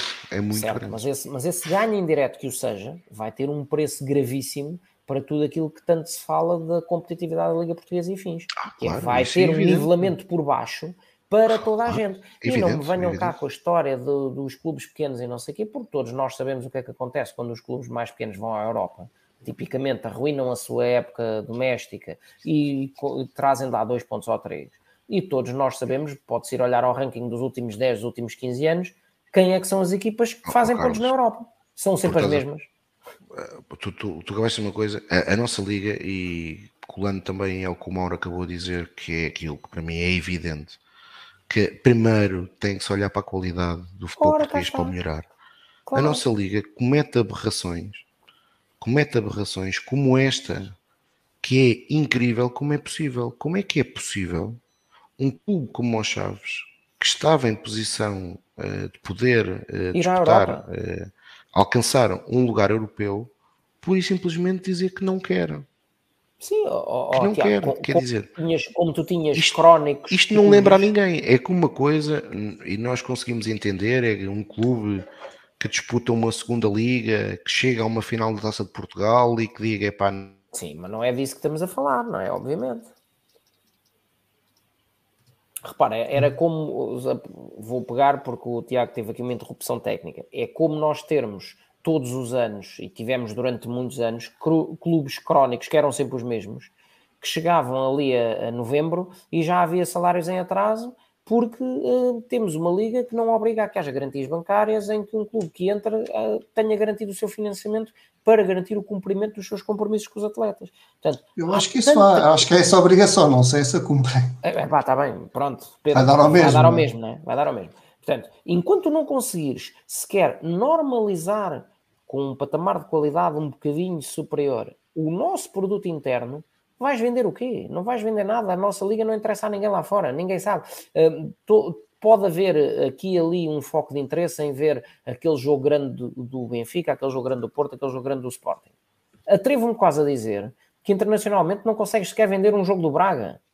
Quanto mais os outros clubes todos, não é? Portanto, Eu devo não... mais, tu não vendes um do Benfica, se quer, se calhar. O que eu dizia é, hipoteticamente conseguirás vender um jogo aqui ou ali do, do Benfica, um jogo aqui ou ali do Porto, um jogo aqui ou ali do Sporting. Não vendes o resto. Não é? Quem é que quer saber de um Guimarães Vitória de Setúbal? Quem é que, com o devido respeito que os clubes merecem? Sim, mas eu, é Carlos, saber... eu, eu, sou mais realista. Ninguém, quer, ninguém na China quer saber do Benfica Porto, até por uma questão muito simples. Hoje, hoje o paradigma. O, não, não tem a ver com os horários, tem a ver com o paradigma. O paradigma mudou. Hoje nós vimos que o, o, que, o que interessa a esses mercados, principalmente, é quem joga lá. O Ronaldo joga lá. Aliás, isso, isso ficou visto muito com o Messi e com o Ronaldo, são os dois melhores exemplos, como é evidente. Mas o Messi, quando, quando passou do Barcelona para o PSG, havia uma conta no Twitter que se chamava-se Messi Barcelona e passou a ser PSG Messi e aquilo passou a ter milhões de adeptos. O, o Ronaldo, quando foi para a Juventus, levou milhões de adeptos. Quer dizer, esses mercados não compram aquilo que nós compramos. Nós compramos uh, futebol, aliás, hoje em Portugal isso é evidente, o consumidor português, quando quer ter uma Sport TV ou uma Eleven, quer comprar o produto futebol, mas esses mercados, mais do que o produto, querem comprar as estrelas que lá estão. Portanto, e nós sabemos que é incomportável nós temos jogadores da craveira, porque há mercados muito mais, há mercados que não se comparam connosco a nível poderio. Portanto, quer dizer, é irreal hoje em dia, e isso é evidente. Hoje em dia, o Ronaldo tem sozinho mais likes, por exemplo, nas redes sociais, como fica Porto e Sporting juntos. Não é? Porque hoje, hoje o paradigma mudou, mudou muito. Ora, hum, Pedro Carmo, antes que o paradigma mude para as modalidades, queria-te ouvir falar sobre isto, mas, Sim, é, uh... que ainda, ainda nada disso. Pronto, é, é, foi com, com agrado que ouvi o Luís Mendes a falar e quem o ouviu falar parece que estava a ouvir qualquer um de nós tudo aquilo que temos dito sempre que este, que este tema tem sido abordado aqui. Portanto, uh, as dúvidas e, a, e, as declarações dele foram idênticas às nossas. E isso para mim foi uma grande surpresa. Foram duas grandes surpresas no, nisto que ele disse, que eu eu não estava à espera que o valor da Liga Holandesa fosse tão baixo. 80, 90 milhões num bolo inteiro, fiquei surpreendido. Porque se formos ver, só o Benfica tem um bolo de 40 milhões por ano, portanto, somado Porto e Sporting valem mais do que a Liga Holandesa uh, junta. Pá, não, não estava, honestamente, não estava nada à espera disso. Uh, e depois é ver o responsável, um dos responsáveis do Benfica, portanto, alguém finalmente, alguém com peso e um dirigente do Benfica, portanto, alguém Benfica oficialmente a falar sobre o tema e sabe tanto como nós. Não estava, não estava à espera. Pensei que o Benfica já estivesse mais alguma coisa, ou seja, que os clubes já estivessem mais dentro do tema do que aparentemente estão. E mais surpresa fica quando se fala que o Domingos Jorge Oliveira até tem uh, alguma uh, intervenção nesta, nesta gestão da Liga, que se fala de, de ser um, um dos responsáveis pela, pela, por, por, esta negociação. Portanto, a sério, fiquei bastante surpreendido de ver o Benfica sabe tanto como eu sobre o tema. Portanto, o que é que mais está a dizer? Fala quando Mas, olha, o responsável do Benfica. Acho, acho, que mais ninguém sabe sobre o ou que ninguém sabe sobre o tema ainda nesta altura. Faz-me confusão, faz-me confusão como é que os clubes nesta fase, já que se fala disto há tanto tempo, não têm mais sumo. Uh, e acho ridículo se os, se os, clubes já têm algum sumo, um dirigente do Benfica fazer, fazer este papel de que não sabe nada. Portanto, uh, como não quero acreditar nisso, acho mais execuível acreditar que, que, os clubes não sabem, porque lá está, estamos a falar da Liga Portuguesa e de todas as suas particularidades. Um, lá está, não faço a mínima ideia de onde é que vem os 300 milhões, como é que se mete 300 milhões em cima da mesa. Uh, se o Benfica duvida dos 300 milhões, acredito que os outros também duvidem. Um, não sei qual é o valor neste momento do que, que os clubes recebem no, no seu bolo. Não sei, se, não sei se o estudo do Brincas uh, viu isso, honestamente não me recordo. Portanto, seria também perceber qual é o ponto hoje, ou seja, quanto é que a Sport TV ou a Liga de Esportes, ou seja, quem for, paga a todos os clubes da Liga 150, 200 milhões, se chega a esses valores, ou se ou se ainda está mais longe dos 300 milhões, porque... Isso não pode ser visto assim, porque tu tens contratos diferentes, com vários operadores. Mas sim, sim não, não chega e aquilo. No, e aquilo bom, portanto, mais... total, tentar perceber qual era o o bolo total. Eu sim, mas aquilo, sou capaz de acreditar aquilo... que ali perto dos 150. Sim, Achar que, que isso é vai duplicar. Aquilo que é mais re, re, re, relevante nesta situação é uma, e que são factos. Um é aquele que o Carlos acabou de dizer há pouco e que é verdade. Que é o, aliás, o próprio Miguel Almeida, CEO da NOS, disse que não, não faria o contrato que fez em 2015 com o Benfica e com o Sporting. Pronto, que não ia se pagar aquilo. E portanto, o, o, isso foi logo uma indicação. E há clubes portugueses neste momento que já estão a perder face aos valores dessa época. Portanto, portanto os contratos é... vão ser negociados por baixo. Os pois, contratos é... vão ser negociados por baixo. De onde é que vêm os 300 milhões? Eu acho que um, eu percebo perfeitamente o vosso argumento mas acho que um, um, Benfica e um Porto, um Sporting um pouco mais atrás, eu acho que tenham algum continuam a ter algum, algum interesse, não, não vamos sequer comparar com, com uma liga inglesa, com uma liga espanhola, obviamente não, estamos a falar de realidades distintas, mas eu acho que consegue ainda uh, cativar alguma coisa, então se tivermos aquela capacidade de ir buscar uns jogadores, uh, não digo relevantes, mas por exemplo, como o Porto fez com o Taremi, que é uma estrela no Irão, consegue apanhar esse, esses mercados. Portanto, tra trabalhando um pouco nisso, conseguiríamos ainda ter um pouco mais de projeção. Nunca, repito, nunca ao nível dos outros, isso é, não, não vale a pena sequer fazer essa comparação, mas acho que ainda temos alguma. Lá está, comparando outra vez também com a língua, com a língua holandesa, que foi o, com o exemplo dado pelo, pelo Luís Mendes, eu acho que nós conseguimos ser um pouco mais apelativos pela força dos nossos três clubes, até pela, Achas que o Benfica massa... tem mais força que o Ajax? Acho, acho, acho. E acho que temos também não só pelo nome em si do clube, acho que o clube, acho que o Benfica tem mais, tem mais peso que o Ajax, mas temos a, temos a, a, a massa portuguesa espalhada por esse mundo que acaba também por ter o seu peso, a sua influência e também contagiar um pouco uh, à sua volta, porque agora se o Benfica for campeão sábado, Paris vai ser vermelho, e isso é quer se queira, quer não faz, faz manchetes, faz, cria hype e não me lembro de ver o Ajax campeão e ver festas destas como vão acontecer pelo mundo fora como com, com o Benfica. Portanto, eu acho que aqui não é, não é muito, não é muito, não, não é isto que vai fazer a Liga Portuguesa os 300 milhões, não acho. Mas acho que tem um bocadinho tem um bocadinho mais de apelo do que aquilo que vocês estavam, estavam a dizer, apesar de perceber e concordar com, com os vossos argumentos. Não, continuamos fracos, mas acho que não somos assim tão fracos, mas não somos nem um pouco mais ou menos fortes o suficiente para duplicar o valor que tenho, os 150 milhões na, em mente daquilo que será o que os clubes ganham no, no total neste momento e passar para 300 milhões. Não vejo, sinceramente. Mas acima de tudo, e para concluir, o Benfica sabe tanto como nós, e, portanto, acho que isso é, nesta fase do campeonato, é muito, muito, muito estranho. Mas só para contextualizar uma coisa, do que estavas a dizer e que o Mauro também responde a ti, a dimensão do Ajax a nível de redes sociais, que é aquilo que hoje em dia provavelmente mais facilmente conseguimos ver a visibilidade num clube, é exatamente muito similar à nossa. Muito similar. Sim, uh, eu, eu, eu, não consigo perceber essa parte também não, não domino essa matéria, mas é assim, faz-me confusão a pouca. Um, se, calhar, se calhar tem a ver também com muita massa adepta do Benfica, já é de uma determinada idade, isso também, também dava uma discussão interessante. Um, mas é estranho, é estranho o Benfica não ter tanta, não ter a força que era expectável. O Porto tem mais força nas redes sociais do que o Benfica, e nós sabemos que o Benfica é muito maior que o Porto. Portanto, as redes sociais ainda são, ainda são assim um. Em Portugal uma realidade estás a, um pouco. Estás a mexer-te agora nesse, nesse ecossistema, criação de NFTs e afins. Uh, está a haver uma aposta muito, muito forte no digital.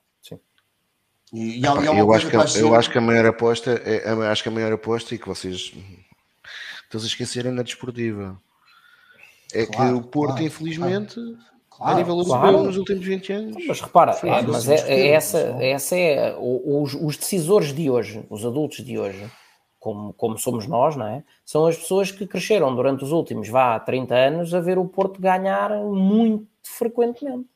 É? O Porto, Portanto, o Porto é tem dois fatores, teve dois Essa fatores. A é absolutamente normal. O Porto teve dois jogadores que por si causaram todo este fenómeno. Um deles foi, obviamente, o Casilhas. E o outro foi o Taremi, que tem 40 milhões de seguidores. E o Herrera do México também, acho que também, quando ele esteve lá, também foi um, um, tiveram um boom do caraças lá no, de seguidores mexicanos. Pronto, lá está. É o Carlos diz, estamos a trabalhar melhor, acho muito bem. É, é uma coisa que é muito é interessante ver, que é, acaba por, por ser um dos problemas do Benfica, que é nós conhecemos várias pessoas malta, benfiquistas como nós, mas que, que têm os seus dotes uh, profissionais e, e em determinadas matérias, que fazem trabalhos brutais nas redes sociais. E o Benfica, com profissionais pagos, não faz nem um décimo do que eles fazem. Portanto, acho que o Benfica também está na hora de abrir os seus horizontes, olhar mais para, para os adeptos e para aquilo que adeptos, pelo prazer que fazem, uh, conseguem fazer coisas maravilhosas em prol do Benfica. Se o Benfica lhes der, lhes der a, a mão e lhes der palco, pode ser que consigamos coisas muito interessantes. E para o Benfiquista está na hora, por fim, de falarmos das modalidades para concluirmos este falar Benfica. Uh, uh, Carlos ou Tiago, um dos dois queira, queira começar. Uh, não sei, uh, Tiago, queres uh, começar ou começo eu não, e tu posso... avanças com a agenda? Como é que queres fazer? Podes começar. Ok, então vamos lá, que há aqui muita coisinha, muito, muito resultado para falar. uns melhores, outros. comecemos pelo, pelo futebol da nossa equipa B. Uh, penúltima jornada da segunda liga, o Benfica uh, recebeu e perdeu com o Farense por um zero, um gol aos 90 mais 5. Uh, foi muito bom para o Farense, eh, mas confirmar efetivamente o estado já meio desligado da equipa, que tinha há duas jornadas assegurada a manutenção. ainda assim, a exibição do, da equipa B não merecia aquele desfecho, muito menos aos 90 mais 5. Eh, eh, por, para resultados mais interessantes. Futebol feminino, um, jornada 22 e última da, da Liga uh, Feminina.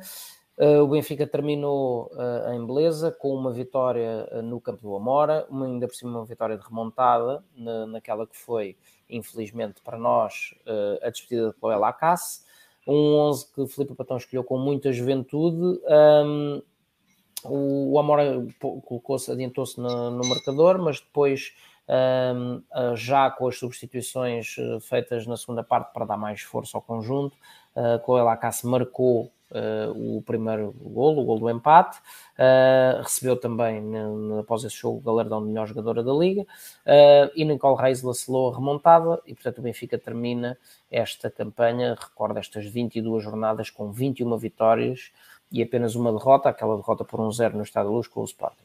Portanto, uma época brilhante, tricampeonato, uh, e vamos uh, em busca do Tetra, naturalmente. Um, no basquete masculino uh, está a ser jogada a, a, meia final do, do playoff, portanto, a jogar o, o, acesso à final da competição. Jogo 1 um, um, da, dessa meia final contra o Alvarense, o Benfica venceu, recebeu e venceu por 88-59 uma grande superioridade ao longo de todo o jogo um, e uma superioridade muito mais do coletivo do que do individual. O melhor marcador neste jogo foi Terrell Carter com apenas 14 pontos, portanto, a, a mostrar bem uh, um score muito distribuído por vários jogadores do Benfica. E depois desta vitória assim retumbante, vá no jogo 1, um, veio o jogo 2, onde o Benfica acabou por vencer, mas venceu por 91-79 apenas após prolongamento. Uma exibição em contraponto total com a que tinha acontecido no jogo 1, extremamente irregular. O Benfica esteve montes de vezes atrás do marcador. Uh, faz, um péssimo primeiro parcial. O Benfica chegou a estar a perder para aí por 2-13 ou coisa parecida. Um, ainda assim, um triplo no último segundo uh, do, do tempo regulamentar permitiu igualar a partida a 76 e avançar para o prolongamento.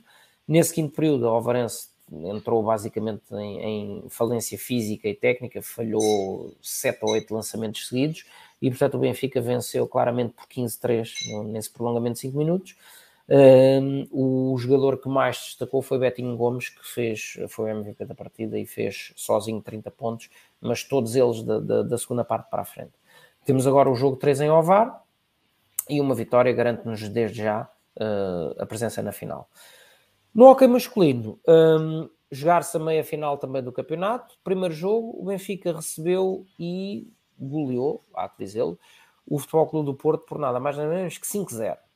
Um, ao contrário do que, do que tinha acontecido uh, recentemente, uh, e por exemplo no, na última jornada do campeonato, ainda que já não, que já não viesse a alterar nada, um, um Benfica super personalizado, uh, venceu sem mácula o Porto por 5-0. Nil Roca teve uma contribuição fundamental uh, logo no início do jogo, materializou a nossa vantagem logo a partir dos 3 minutos, uh, materializou em vantagem aquilo que foi uma entrada muito forte do Benfica. Um, ao contrário de outros jogos, o Benfica nunca se desorganizou a, a defender. Pedro Henriques, mais uma, mais uma boa exibição. Manteve a atual atacante, apenas já perto do intervalo, uh, fez o 2-0 por Lucas Ordonhas e conseguiu ainda marcar o 3-0 uh, antes do descanso. A segunda parte foi uma segunda parte já muito mais a controlar.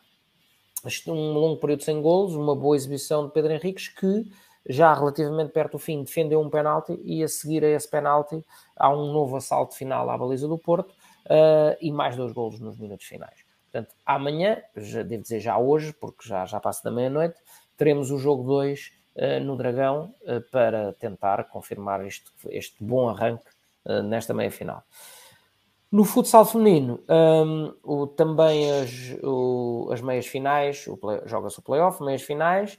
O segundo jogo, o Benfica venceu, recebeu e venceu o Santa Luzia por 3-0. Depois do 6-0 no, no, primeiro jogo, uh, mais uma nova vitória, uma exibição tranquila, superioridade que nunca foi posta em causa. Um, uma vitória natural a garantir uh, a presença na final. Golos de Sara Ferreira, que abriu o marcador de penalti, e depois um bis de Janice e portanto estamos na final. Um, eu, da última vez que vi, ainda estava em decisão entre o Sporting e o Nuno Álvares. Acho que ainda não está fechado. Quem é que vai ser o está fechado, está fechado, está Já fechado, está? Está fechado. Está fechado. É o Nuno Álvares. É o Nuno Álvares, pronto. Eu, quando, quando li, ainda não tinha, ainda não tinha sido. Um, handball masculino. Uh, jornada 24, o Benfica foi ao terreno do Avanca a vencer por 26-19. Ao intervalo, o Benfica perdia por 11-8, mas uma, uma, segunda parte uh, completamente diferente e em força permitiu o regresso às vitórias, com o Petar de Ordicha uh, sagrar-se o melhor marcador da equipa com 6 golos. Nas camadas jovens, um, ehm, futebol de júniores, uh, fase de apuramento de campeão, jornada 13, o Benfica uh, recebeu e perdeu com o Porto por 1-2. Com este resultado, o Benfica caiu para o terceiro posto na tabela a um ponto do Porto e a dois do Famalicão. No entanto, na, na próxima e última jornada de, recebemos o Famalicão, portanto, uma vitória um, dá-nos vantagem sobre os famalicenses, atuais líderes da tabela, mas dependemos do resultado do Porto para uh, almejar uh, ainda o título de júniores masculinos. Já nos iniciados, também jornada 13 da fase de apuramento de campeão, uma vitória claríssima por 6-0 contra o Belenenses, Três golos na primeira parte, três golos na segunda, e o Benfica continua em primeiro com 35 pontos entre as jornadas, e portanto temos agora a deslocação ao, ao Vitória, uh, ao Bonfim para defrontar o Vitória.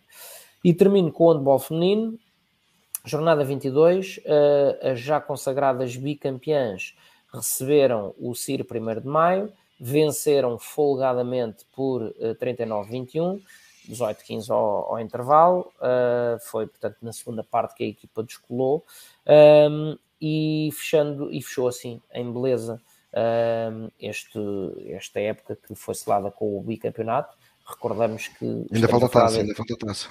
Sim, sim, ah, selar o campeonato.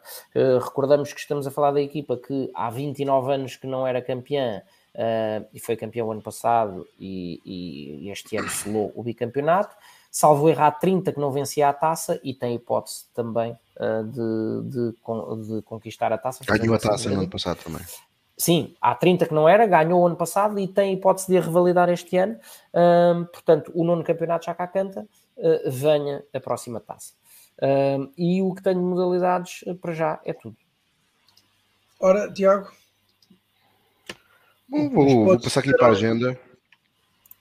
Uh, ah, daqui a umas horas temos o terceiro jogo do, como o Carlos disse, também a final do Campeonato Nacional de Basquetebol em Ovar, uh, numa é inacreditável aquilo que ontem se passou no pavilhão número 1 da Luz, face uh, à desproporção e ao desnível que existe de um lado para o outro, o Benfica ter, ter se arriscado a, a perder o jogo é, na minha opinião, é inaceitável. Uh, sendo que contra este adversário este ano já, já um troféu já ardeu, uma taça já ardeu. Uh, e portanto, uh, esperar que amanhã não, não existam, daqui a umas horas, não existam mais brincadeiras e que o Benfica garanta o apuramento para a final. Final onde, uh, surpreendentemente, para a maioria, incluindo eu, o Sporting, que, não, que num dos últimos jogos da fase regular perdeu no João Rocha contra o Futebol Clube do Porto, foi e, hoje voltou, voltou a vencer, ganhou os dois jogos no pavilhão uh, do Futebol Clube do Porto e, portanto, está em excelentes condições para, para encontrar o Benfica na final. Uh, mas, portanto, convém que amanhã o Benfica feche já, uh, amanhã, daqui a umas horas, feche já esse apuramento. Olha, antes de saltar só, pegar no comentário do Bruno, porque tem razão. Em Júniores eu disse que recebíamos o Famalicão, mas não. Vamos a Famalicão. Vamos lá. Tudo o resto é verdade, mas, mas é fora. Depois, o que é que vamos ter mais? No sábado, a equipa do, do handball feminino, às 17h30, uh, disputa o primeiro jogo da Final Four contra o Lessa. Uh, como o Carlos disse, possibilidade de revalidar um troféu. Uh, depois do bicampeonato conquistado. De facto, a equipa do Benfica, a secção de handball feminino é uma secção muito forte. O Benfica tem, tem, tem um plantel de muita qualidade. Uh, para termos uma noção, o Benfica acabou por ser eliminado da competição europeia pela equipa que acabou por vencer a competição. Portanto, bom trabalho de secção de handball que a equipa tem sido feito. Às 18 horas, o Benfica vai para o pavilhão João Rocha disputar o derby. Um derby que na prática para as, duas equipas é quase como um cumprido calendário, quase decidir quem é que é o segundo ou terceiro, sendo que o Sporting neste momento está em segundo. Uh, e infelizmente os últimos sinais que esta equipa do Benfica tem dado uh, é de algum desligamento que, não, que não é propriamente consentâneo com aquilo que, que deveria ter que deveria ser o, o, o, Benfica. Já agora, fazer, dar uma nota ao João Santos tem razão. O basquete é na quinta, amanhã, amanhã não, daqui a umas horas jogamos o segundo jogo da final no Dragão, de Hockey Patins. Certo. O basquete é na quinta. Amanhã certo. jogamos é no Dragão Arena, o segundo jogo das meias, fina, das meias finais. Esperar que a equipa uh, dê uh, a, excelente, uh, a excelente imagem que passou no passado, no passado sábado, com uma excelente vitória sobre o Futebol do Porto. Segunda vitória esta época uh, em seis jogos contra este, este adversário e, portanto, aguardar que amanhã a equipa do Benfica hum, consiga fazer o 2-0 era muito bom sinal. No domingo, às 13 horas, temos o terceiro jogo da meia final do Campeonato Nacional do Hockey Patins. Este jogo inicialmente estava, estava marcado para as, para as 12, pelos vistos foi, foi adiantado uma hora, uh, portanto, se tudo correr bem, festejo QB no sábado, porque há muito Benfica para apoiar no, no domingo uh, e, portanto, 13 horas, pavilhão número 1 da luz.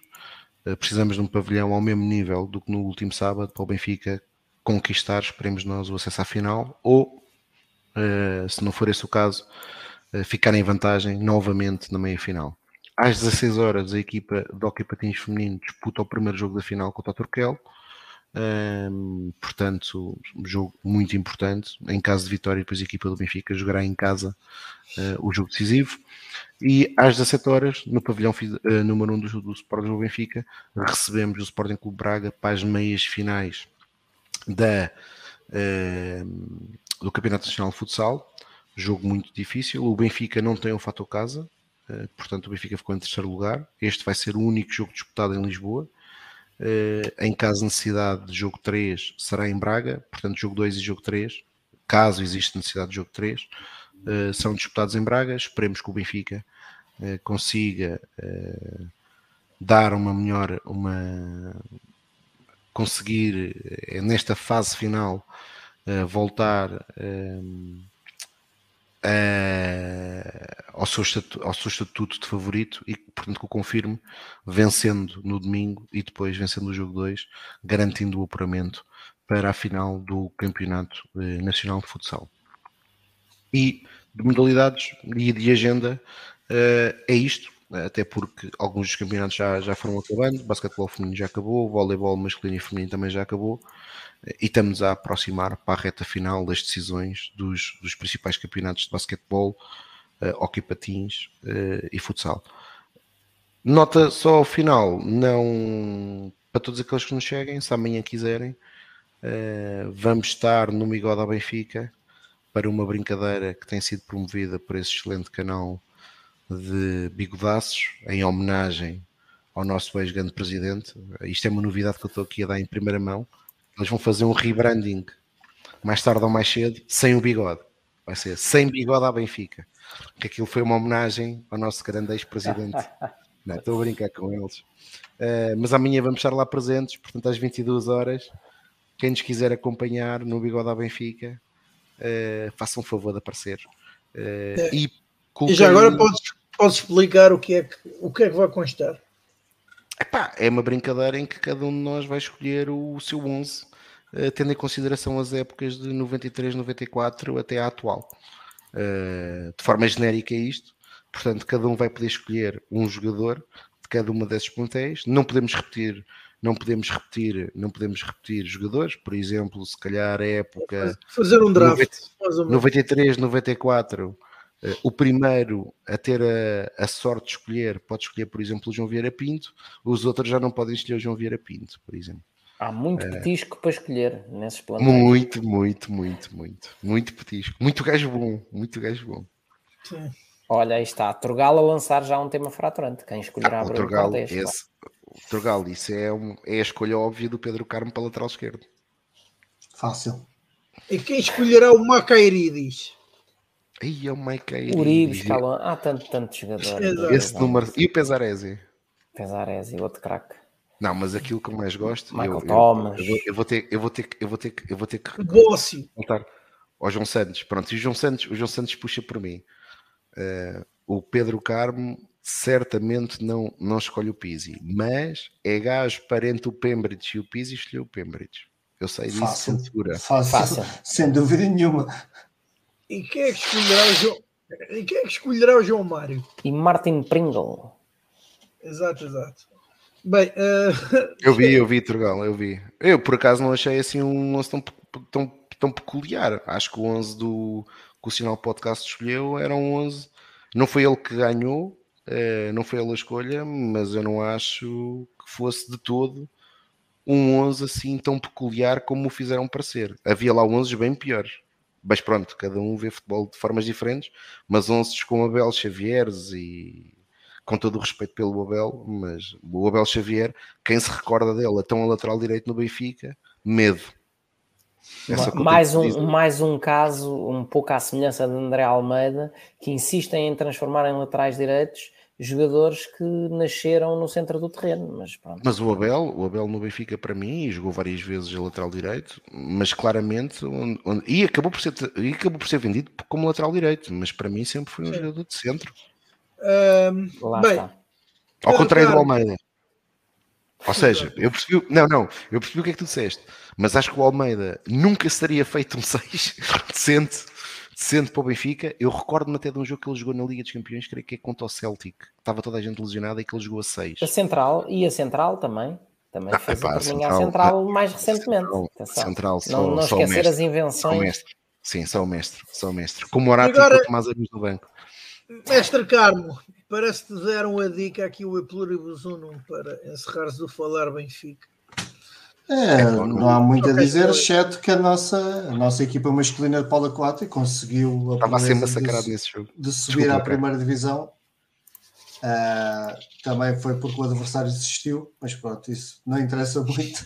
o importante é que o Benfica conseguiu os objetivos neste regresso à competição. Portanto, e barragens? Estaremos na, na primeira divisão. As barragens espero que tenham enchido um bocadinho mais com esta carga de água que caiu ontem e hoje. Pode ser que tenhamos o Axegã pronto a ser pescado em breve. Ok. Portanto, é o que tu tens para nos dizer, é isto, é desejos meteorológicos, não é? É verdade, é verdade. É cigães com fartura nas barragens portuguesas. Que sábado haja muito vermelho no ar. E pronto, Sim, exatamente. É, é importante. Que seja, uma madrug... que seja um fim de semana à Benfica, que comece é sábado e que depois se estenda para domingo, e sendo que na terça-feira, e conforme prometido, teremos cá um convidado de surpresa uh, para pela primeira vez ser convidado para um podcast, mas depois de uma vitória gloriosa do Benfica e não depois de uma derrota, como já aconteceu-lhe duas vezes. Ah, ok. Ok, assim, então, então, com esta novidade do Tiago Dinho que encerramos este Falar Benfica, edição número 116. Esperamos voltar então terça-feira. Com o 38. Com o 38. A pensar na supertaça. A pensar na supertaça. E, entretanto, ah, esperemos... e no 39? Exato. E entretanto, esperemos que alguns de vós nos sigam amanhã. Então, nessa iniciativa do Bigode à Benfica, que aparentemente também vai deixar de ter bigode. Marquês, Mas pronto, até lá. Marquês, Trugal. Ninguém vai para o Marquês, fica tudo no estado da luz. Tudo na o Marquês. Isso é festejo a lagartos, meu. Festejo do Marquês. Vai, Bem, Bora, Benfica. Benfica. Viva Benfica. Saudações, pessoal. Pá, e se o Benfica for campeão, apareça no Manolito que eu pago uma. A quem aparecer, tudo. É à vontade. A quem aparecer.